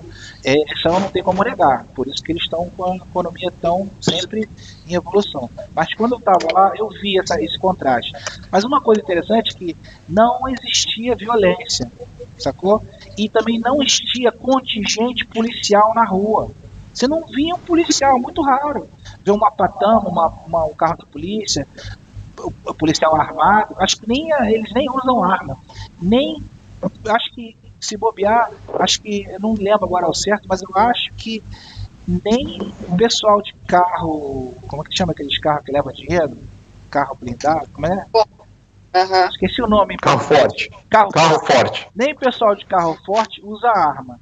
Porque não há, não há necessidade, acredito, entendeu? E me dava a sensação de segurança enorme. Se você quisesse botar uma coroa de diamantes, se vestir em ouro e andar pela madrugada de Beijing, sozinho, de bicicleta ou a pé, tranquilo. Não tinha. Me parecia, pode ser que eu esteja errado, mas era a minha percepção. Isso é uma coisa boa. A outra coisa boa, o povo chinês em geral é um povo pra cima, um povo feliz. Mesmo pobre, mesmo rico, ele é feliz, entendeu? Ele tem um astral bom, entendeu? A gente, eu, quando antes de chegar, antes de pousar o aeroporto, na minha cabeça tinha assim essa. Pô, é, é, é, como é que se diz? Um país comunista, vai ter aquela, aqueles, aqueles, aquele apartamento tudo do basicão, mesa, caneca de lata, essas coisas assim, tudo igual. Fiquei com essa impressão. Eu tinha, antes de pousar na China, eu tinha essa impressão, mesmo sendo. Foi o quê? Mil não foi mil, foi dois. Foi na época do, do, do ano da Olimpíada que eu cheguei. Eu cheguei no finalzinho de 2007, a Olimpíada foi 2018. Eu tinha essa impressão. Aí quando eu cheguei, eu fiquei super impressionado. Eu falei, claro, não é nada disso. O apartamento que me botaram era bem decorado, se bobear, um dos mais decorados que eu, vou ver na, que eu vivi na minha vida, assim, do ponto de vista de. O primeiro, o segundo foi meio. Não gostei muito, mas o primeiro foi, foi moderno e tal, bem do estilo que eu gostava. E. o que mais? São pra cima, papapá. Ah, uma coisa ruim, mas eu falei também não vou ficar só né, no centro. Uma coisa ruim que eu percebi também, que eu é, constatei, é que eles têm umas redes muito rígidas em relação à a, mobilidade da população, entendeu? Por exemplo, todo mundo tem direito a, a, a saúde, não sei o que e tal, tem os, tem os hospitais públicos, tem as coisas, coisas e tal. Mas se você nasceu na, numa vilazinha pequenininha lá, você tem esses direitos lá, entendeu? Você tem que ficar por lá. Você, eles fazem uma, uma, um esforço muito grande para não haver muita migração de pessoas entre as regiões. Então, se você nasceu na cidade pequenininha lá, você tem direito ao, ao, ao sistema de saúde lá. Se você for para Beijing, porque é um, é um, sistema de saúde melhor, tem mais médicos mais, né, mais gabaritados, lá você não tem direito pagar do teu bolso. E isso é uma, uma das várias ferramentas que ele eles mantêm para não deixar a população é, migrar. Não sei se mudou, faz muito tempo que eu não vivo lá, entendeu? Então tinha, tinha gente que estava nessa situação, um drama mais ou menos assim, entendeu? Precisava de um tratamento mais sofisticado, que não tem lá na vilazinha que eles moravam, aí não tinha o, o, outro dia a gente falou sobre sistema de, de, de, de, saúde pública, né? O Flávio falou do Austrália e tal. Uhum. Isso é uma característica deles lá, que é ruim. Ah, outra coisa que me impressionou muito, já que a gente está falando disso, é um assunto que eu gosto, por sinal. Tem que me cortar, senão eu vou me estender. Uma coisa que eu fiquei muito impressionado, e também fazendo relação ao que eu falei antes, que o povo chinês é muito trabalhador, é que eles levantam um prédio num tapa, entendeu? E a obra também, que nem o banco, não para. Obra na China é 24 horas pá, pá, pá, dia e noite. À noite, os guindastes estão todos cheios de, de refletores, parece que tá de dia na obra, e nego tá pau e pau, blá, blá, blá, aquele barulho de obra, a obra não para. E aí você mora num lugar assim, na tua, na tua frente do teu prédio não tem nada, aí você passa dois, três meses, um, subiu um prédio inteiro, enorme, entendeu? Fato. Entendeu? Isso é muito impressionante também e totalmente relacionado com relação ao comunismo, capitalismo, desenvolvimento, não sei o que, vitimismo, entendeu? Que lá não tem muito, entendeu? É, e, mas realmente tem umas coisas que a, a, recentemente teve aquele, aquele episódio ainda tenista, sacou? Ah, uma coisa também que é por último, eu vou falar que senão eu já. A último assunto que me impressionou muito, na, quando eu tava lá, teve um, teve um escândalo do leite. O leite na China, ah. por sinal, era muito bom, sacou? Eu não sei se eles, que eles adicionam, não sei se é açúcar, não sei o quê. O leite, você toma leite puro, é uma maravilha, não precisa nem botar Nescau nem nada. Mas aí eu adorava tomar leite. Tomava leite pra caramba lá. Aí quando eu tava lá com meu filho pequeno, minha filha, meu filho eram pequenininhos, estavam lá comigo, é, teve um problema no leite lá. Primeiro foi que começou a morrer recém-nascido, porque esses leite em pó, leite de fórmula, começou a dar um problema com falha renal, não sei o que, pereré. Aí aquilo foi, foi escalonando, foi escalonando, foram fazendo investigação, não sei o que. Provavelmente morreu filho de nego importante, né? Porque eles são. Isso é uma coisa minha, uma impressão pessoal e não é baseada em nenhum fato, assim. É uma, uma coisa que eu, eu acho. Que lá, se você é muito importante, é, você tem mais. A, a, as consequências, elas repercutem mais. Se você é mais simples, mais pobre, não acontece nada. Entendeu? É a impressão que eu tenho meio, meio intuitiva, pode ser que eu esteja errado. Mas essa questão das crianças, de repente deve ter morrido algum, alguma criança de alguém importante, não sei o quê, e essa investigação estourou, veio a fundo, e aí foram pesquisando, toda a cadeia do leite estava corrompida, entendeu? É, o, o, leite lá, é, é, o leite vem de pequenos produtores, né? E, e, e vai para quem engarrafa, quem pasteuriza, não sei o quê. Então, quando o pequeno produtor, pequeno médio produtor, vendia o leite para a empresa maior, eles fazem um teste de proteína no leite. Quando para saber se o leite está com água ou não. Se você bota o dobro de água e metade de leite, o cara vai pagar o preço do leite, então para evitar essa fraude.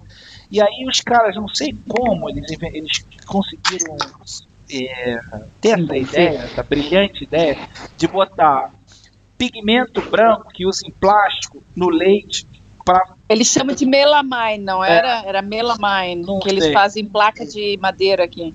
É, pigmento branco que usa no plástico, usa em, em MDF, é, pigmento branco. Chama. Aí eles botavam no leite para burlar o teste, e aí burlava o teste e pegava a grana do, do, do leite. Aí acontece que todo mundo fazia isso, assim, e já tinha, é, tipo, elementos que vendiam o negócio químico para toda a cadeia de leite, entendeu? Eles é, já tinham representantes das empresas que produziam essa coisa química para o leite para vender para toda a cadeia, a cadeia sempre usando isso, então a cadeia estava toda contaminada, entendeu? Com essa prática. E aí isso aí estava gerando consequências na saúde da população, algumas indiretas, algumas mais diretas, né? e no, nas crianças recém-nascidas são os mais frágeis, que foram os que primeiro morreram, entendeu? Aí deu maior repercussão. Normalmente não tem escândalo na China, porque o chinês não gosta, que eles chamam uma coisa que é muito inerente na, na cultura asiática, em geral na China também, que é eles fazem na cultura, tapete, cultura asiática, eles, né? É, e eles, e eles resolvem eles mesmos, não querem que, que aquilo reverbere para o resto da sociedade, que o resto do mundo saiba, entendeu? Até foi uma crítica também é, que aconteceu na época do Covid, quando estava começando. Provavelmente aconteceu por causa dessa característica da sociedade asiática e da chinesa bem forte, que é não querer perder a face, querer resolver os problemas internamente. E aí, esse, até que não deu mais, e aí a parada explodiu, todo mundo soube no mundo todo. Aí, o que aconteceu? Os caras são muito. São um governo que é muito centralizado e muito forte tal, totalitário, né? Ele decidiu, suspende toda a venda de leite em todo, toda a cadeia é, é, comercial Então, Carrefour, não sei o que, toda essa galera, todos os supermercados, tudo pegou todos os leites e sumiu. Sumiu da prateleira. Não sei o que, eles fizeram com tanto leite. Se, se queimaram, se botaram num, rio, porque foi muito leite que desapareceu por um período muito longo do tempo. Então ninguém tomava leite na China. Aí depois veio uma marca que disseram que não, essa marca está completamente livre dessa prática. Enfim, aí agora se estabeleceu de novo, agora o leite está normal, provavelmente todo mundo toma leite de novo sem problema. Isso me marcou. A Austrália muito. faz parte da Ásia, né? Então, ah, nessa história do leite, até hoje, eu acho que os, os chineses vêm aqui, compram as fórmulas, tudo australiana e levam embora. Com medo, né, das locais. É, aqui direto, assim, direto, eles limpam, limpam as coisas que eles podem. Porque tem muito chinês aqui também na Austrália, né? Porque como lugar, a gente faz parte do, todo lugar. Como faz parte da, da, da, da a, a, Austrália faz parte da Ásia, né? Australasia, então. É. Mas... Não tem como não tem, né, mano? É... é engraçado que você falou de um monte de coisa aí, eu... vem os flashes na minha cabeça, assim, eu não tenho muita coisa pra falar da, da China. Eu vou só falar rapidinho assim, mas foi engraçado assim, porque é, eu, lembro, eu lembro de um, de um, Eu até tentei achar aqui enquanto você estava falando aí, mas eu não, não achei. Um documentário que eu vi sobre, sobre aquele povo muçulmano que eles, eles ah, então têm como. Que eles são contra, é, que eles têm é, nos campos de concentração deles lá. E, e outra imagem que veio, assim, que deu um pop na minha cabeça, foi engraçado você falando dos prédios que eles constroem assim, pá, né, mano? E vem, plá, constrói. Mas eu vi a imagem também do, daquela. Porque eles. A, a, a como chama? A indústria de, de, de, prédios, como chama? Indústria imobiliária, né? Construção, construção. É, é, é, de construção, é, tá em, tá em declínio. Então eu vi o aparato do do condomínio. Você viu esse vídeo dos, de um condomínio inteiro, assim, tipo, são acho que cinco ou seis prédios sendo implodidos numa mesma hora, assim. Eu acho que eu nunca tinha visto isso, cara. Eu fiquei chocado, assim, até marcou minha, assim, né? Por isso quando você falou do prédio subindo, eu vi o prédio descendo, porque é, para mim marcou, assim, aquele condomínio inteiro, são, tipo, acho que são seis, cinco prédios, ou mais até, sei lá, cara, sendo implodido na mesma hora, assim. É, o máximo que eu tinha visto, eu tinha visto no Brasil aí, um ou dois prédios, sendo, um prédio, acho. Não, dois, que foi aquele que deu aquele, aquele ruim no, no Rio, lembra? Que o cara construiu com. Com areia com da praia. Areia? É. Isso, areia da praia tal. Daí tiveram que implodir os prédios. Acho que foram dois prédios. Um caiu, aí eles tiveram que implodir os outros dois que estavam condenados lá, né? Mas, bom, enfim, da China foi isso daí que eu lembrei na hora. Mas o que eu ia falar da China, quando você falou de China, me lembrou Japão e Japão me lembrou Shakers, construção de, de móveis, né?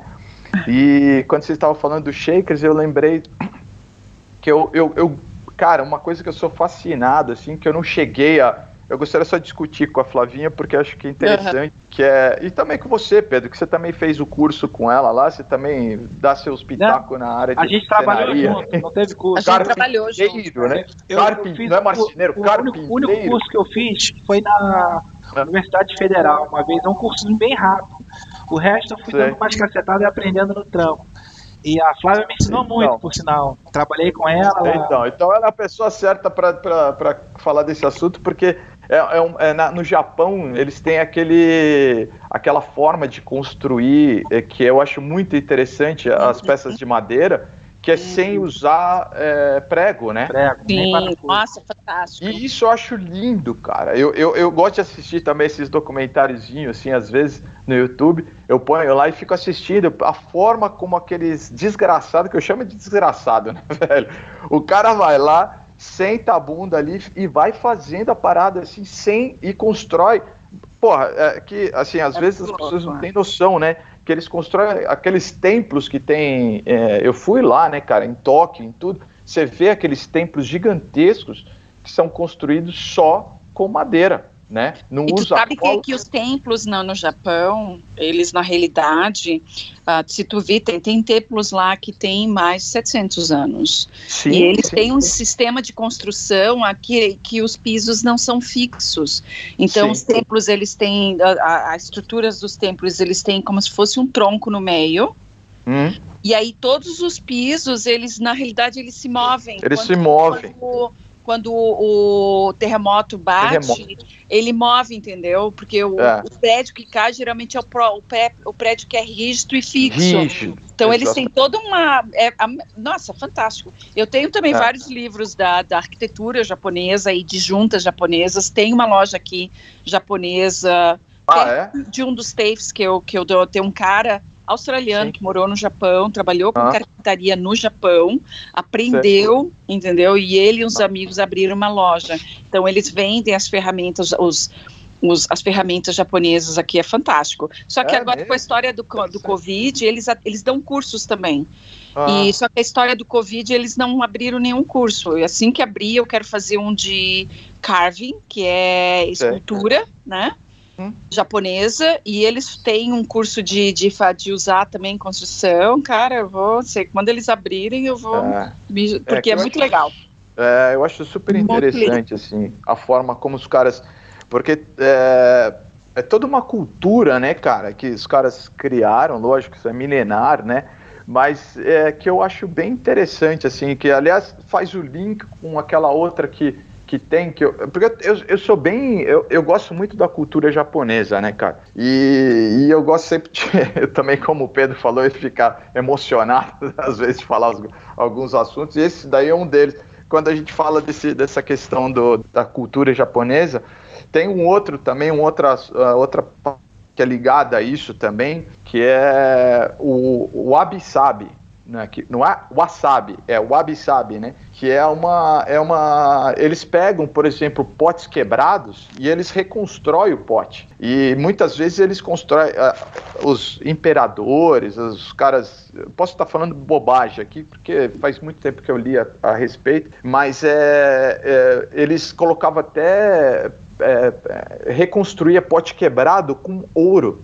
Né? Então você tinha um pote, um vaso quebrado, e você reconstruía ele nas partes que foram quebradas, né, é, com ouro. Então a, a, a, ideia desse, dessa, dessa, desse wabi-sabi é você aceitar as imperfeições, né? É você levar, levar essa, essa ideia para a vida, assim, né? No caso, a vida é imperfeita, que as pessoas são imperfeitas e você consegue, é, é, você aceita aquilo.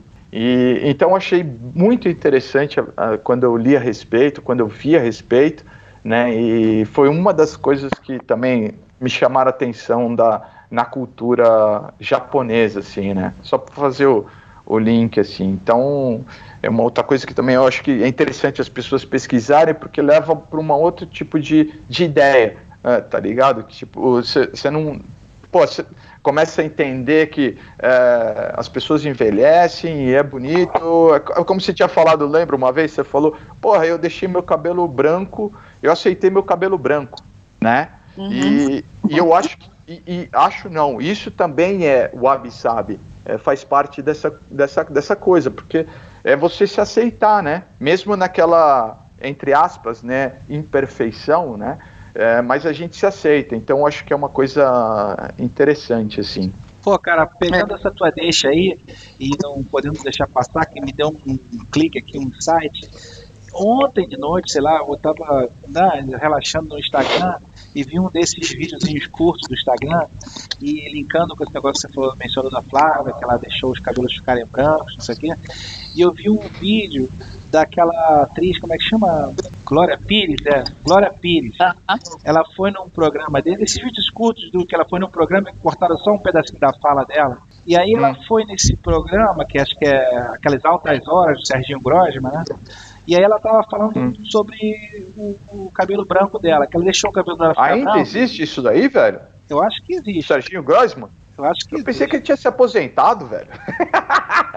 Ué, tô, porque eu vi em algum momento do vídeo ali que tava escrito. Tava escrito ah, ontem no não sei o que, altas horas, não sei o que. Agora eu não sei se era se era ontem, ontem tá, mesmo, tá, né? Tá. Que eu vi um dia era no ontem, segue ou se era muito tempo atrás. Mas enfim, era tal da Glória Pires, entendeu? Com cabelo grisalho, mas muito estiloso. Tem umas partes pretas, umas partes grisalhas e tal. E ela tava falando dela mesma. E ela tava falando. E ela tava bonita, né, cara? Ela, tá, ela não é muito o meu estilo, assim, de feminino, tudo isso aqui. Mas ela, nesse, nesse vídeo, ela tava bonitaça, assim, com cabelo branco, coisa e tal. E ela tava falando disso. Ah, porque eu, eu não me lembro exatamente o teor e as palavras que ela usou, mas o conteúdo era ah. mais ou menos assim, que muita gente critica ela porque por que deixar o cabelo branco tão cedo, por que não pintar, não sei o quê. E ela disse que hum. deixando o cabelo branco, ela sente muito mais verdadeira, vontade é. e se sente melhor. E ela se sente mais mais empoderada, mais é, firme, mais forte, uma autoestima mais alta, porque ela se sente mais natural. E sem ter que ficar pintando, pintando o tempo todo, negócio de raiz branca, não sei o quê. Isso foi um ponto. Mas o mais interessante foi que teve dois takes, né? Um de frente para ela, assim, que ela tem covinha, um dentão bonitão, né? E um meio de lado, assim, né? A câmera dá dois takes nesse vídeo curto. E um dos takes, no de lado, tem uma outra atriz, assim, mais atrás, que é uma dessas novinhas aí, uma ruivinha também, que é linda, não sei nem o nome dela, mas é uma lindíssima também. Mas a ruivinha tava ouvindo ela, assim, com uma cara meio que achando que a câmera não tava nela, entendeu? Então não tá com aquele, aquele sorriso colgate, sabe, atuando, tava assim com a cara meio mais borocochô, e tava a coroa de cabelo branco, bonitona falando, e a outra que é uma sex symbol atual, meio assim de atrás, com a cara meio borocochô, e aí esse negócio me chamou a atenção, entendeu? E ela falando sobre é. esse assunto, e foi curtinho, aí teve esse insight. Quando você falou esse negócio do VAR, não sei o que, do EDEI... O Abi sabe, ele, o Abi é, sabe. E linkou com a Flávia, a fala da Flávia de, dos cabelos brancos, porra, me bateu essa minha memória da, desse vídeo que eu vi ontem e das impressões que eu tive que nem estavam tão claras no momento, mas quando você falou aqui, eu quis dividir com vocês aí. Não sei se vão conseguir achar esse vídeo, mas é um cortezinho de uma entrevista da, da Glória Pitt que ela fala sobre isso. Eu vi assim rápido no Instagram. Então, então Pedrão, vou, vou, você ia falar alguma coisa, Flavinha?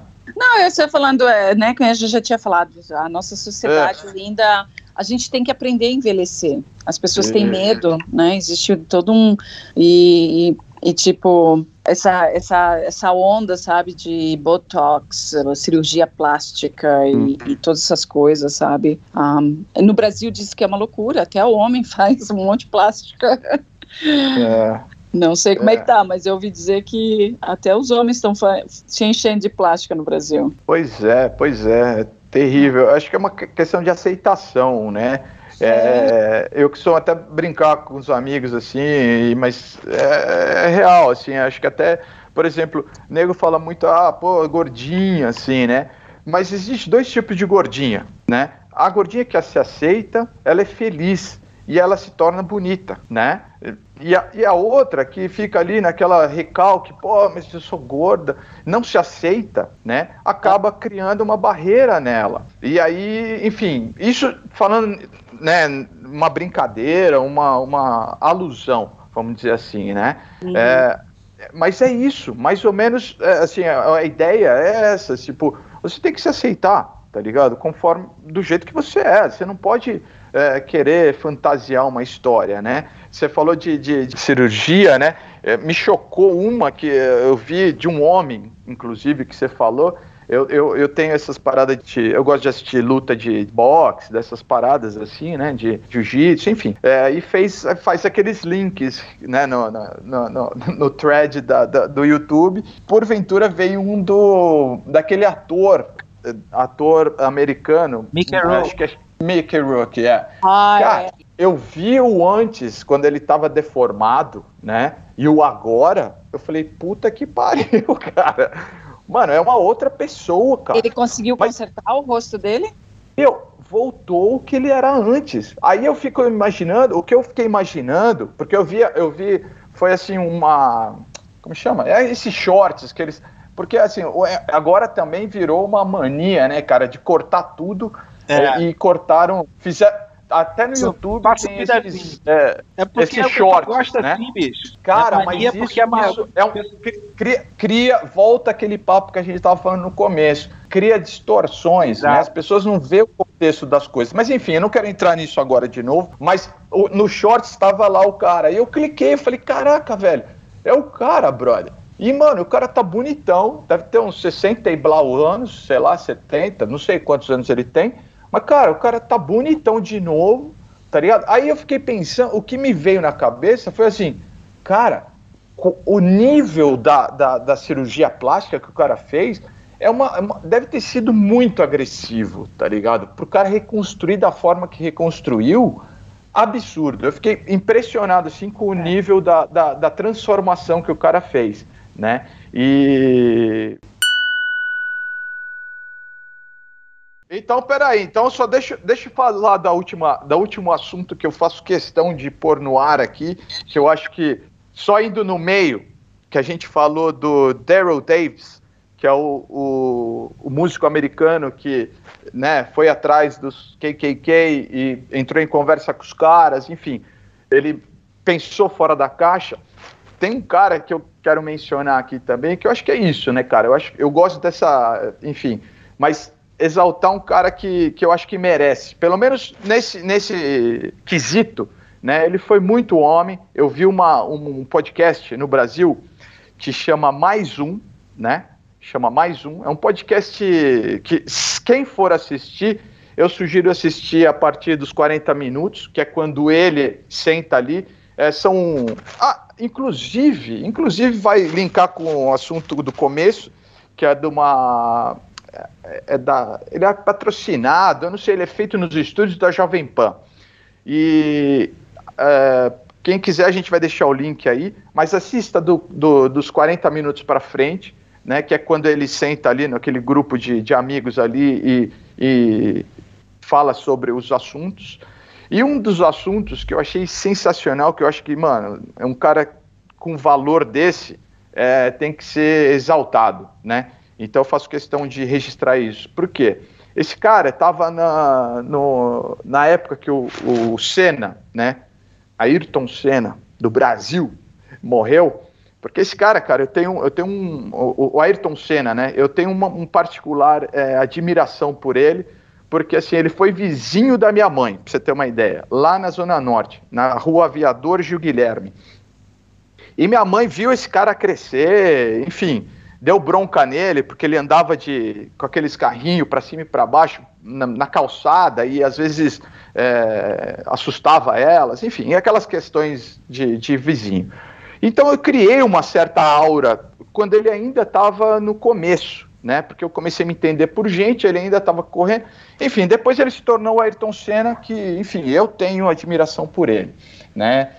E, e, cara, e esse cara era um fotógrafo que estava lá presente, estava fazendo toda a cobertura da, da corrida tal.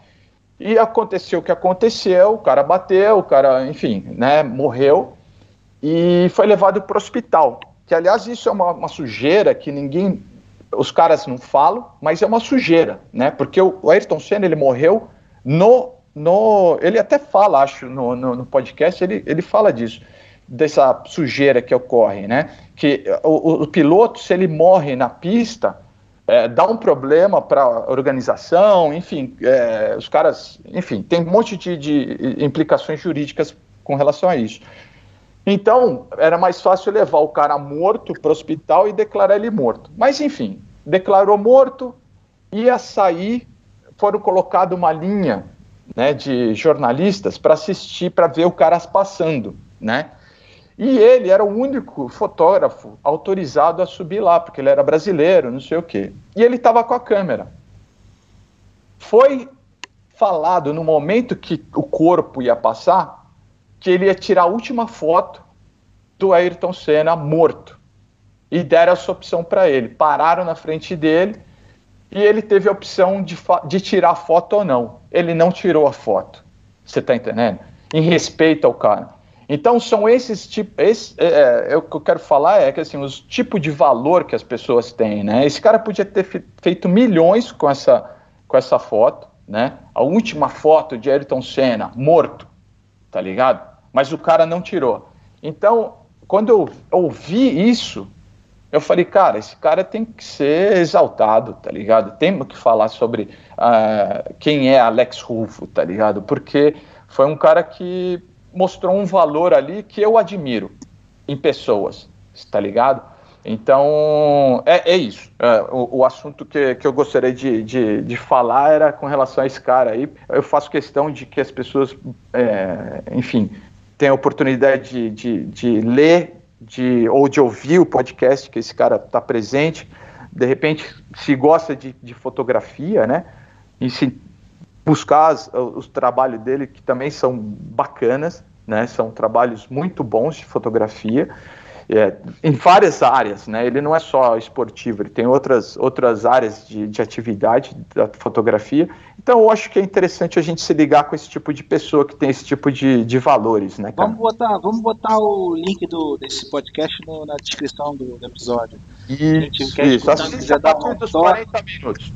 Isso, a gente bota lá 40, a, a partir dos 40 minutos. Porque senão são 40 minutos brother falando bobagem ali. e aí depois fica um, uma hora só e aí o cara fala de certa sobre a vida dele, sobre as experiências dele. A gente bota no link aí. Beleza. Tá? Já é. Agora.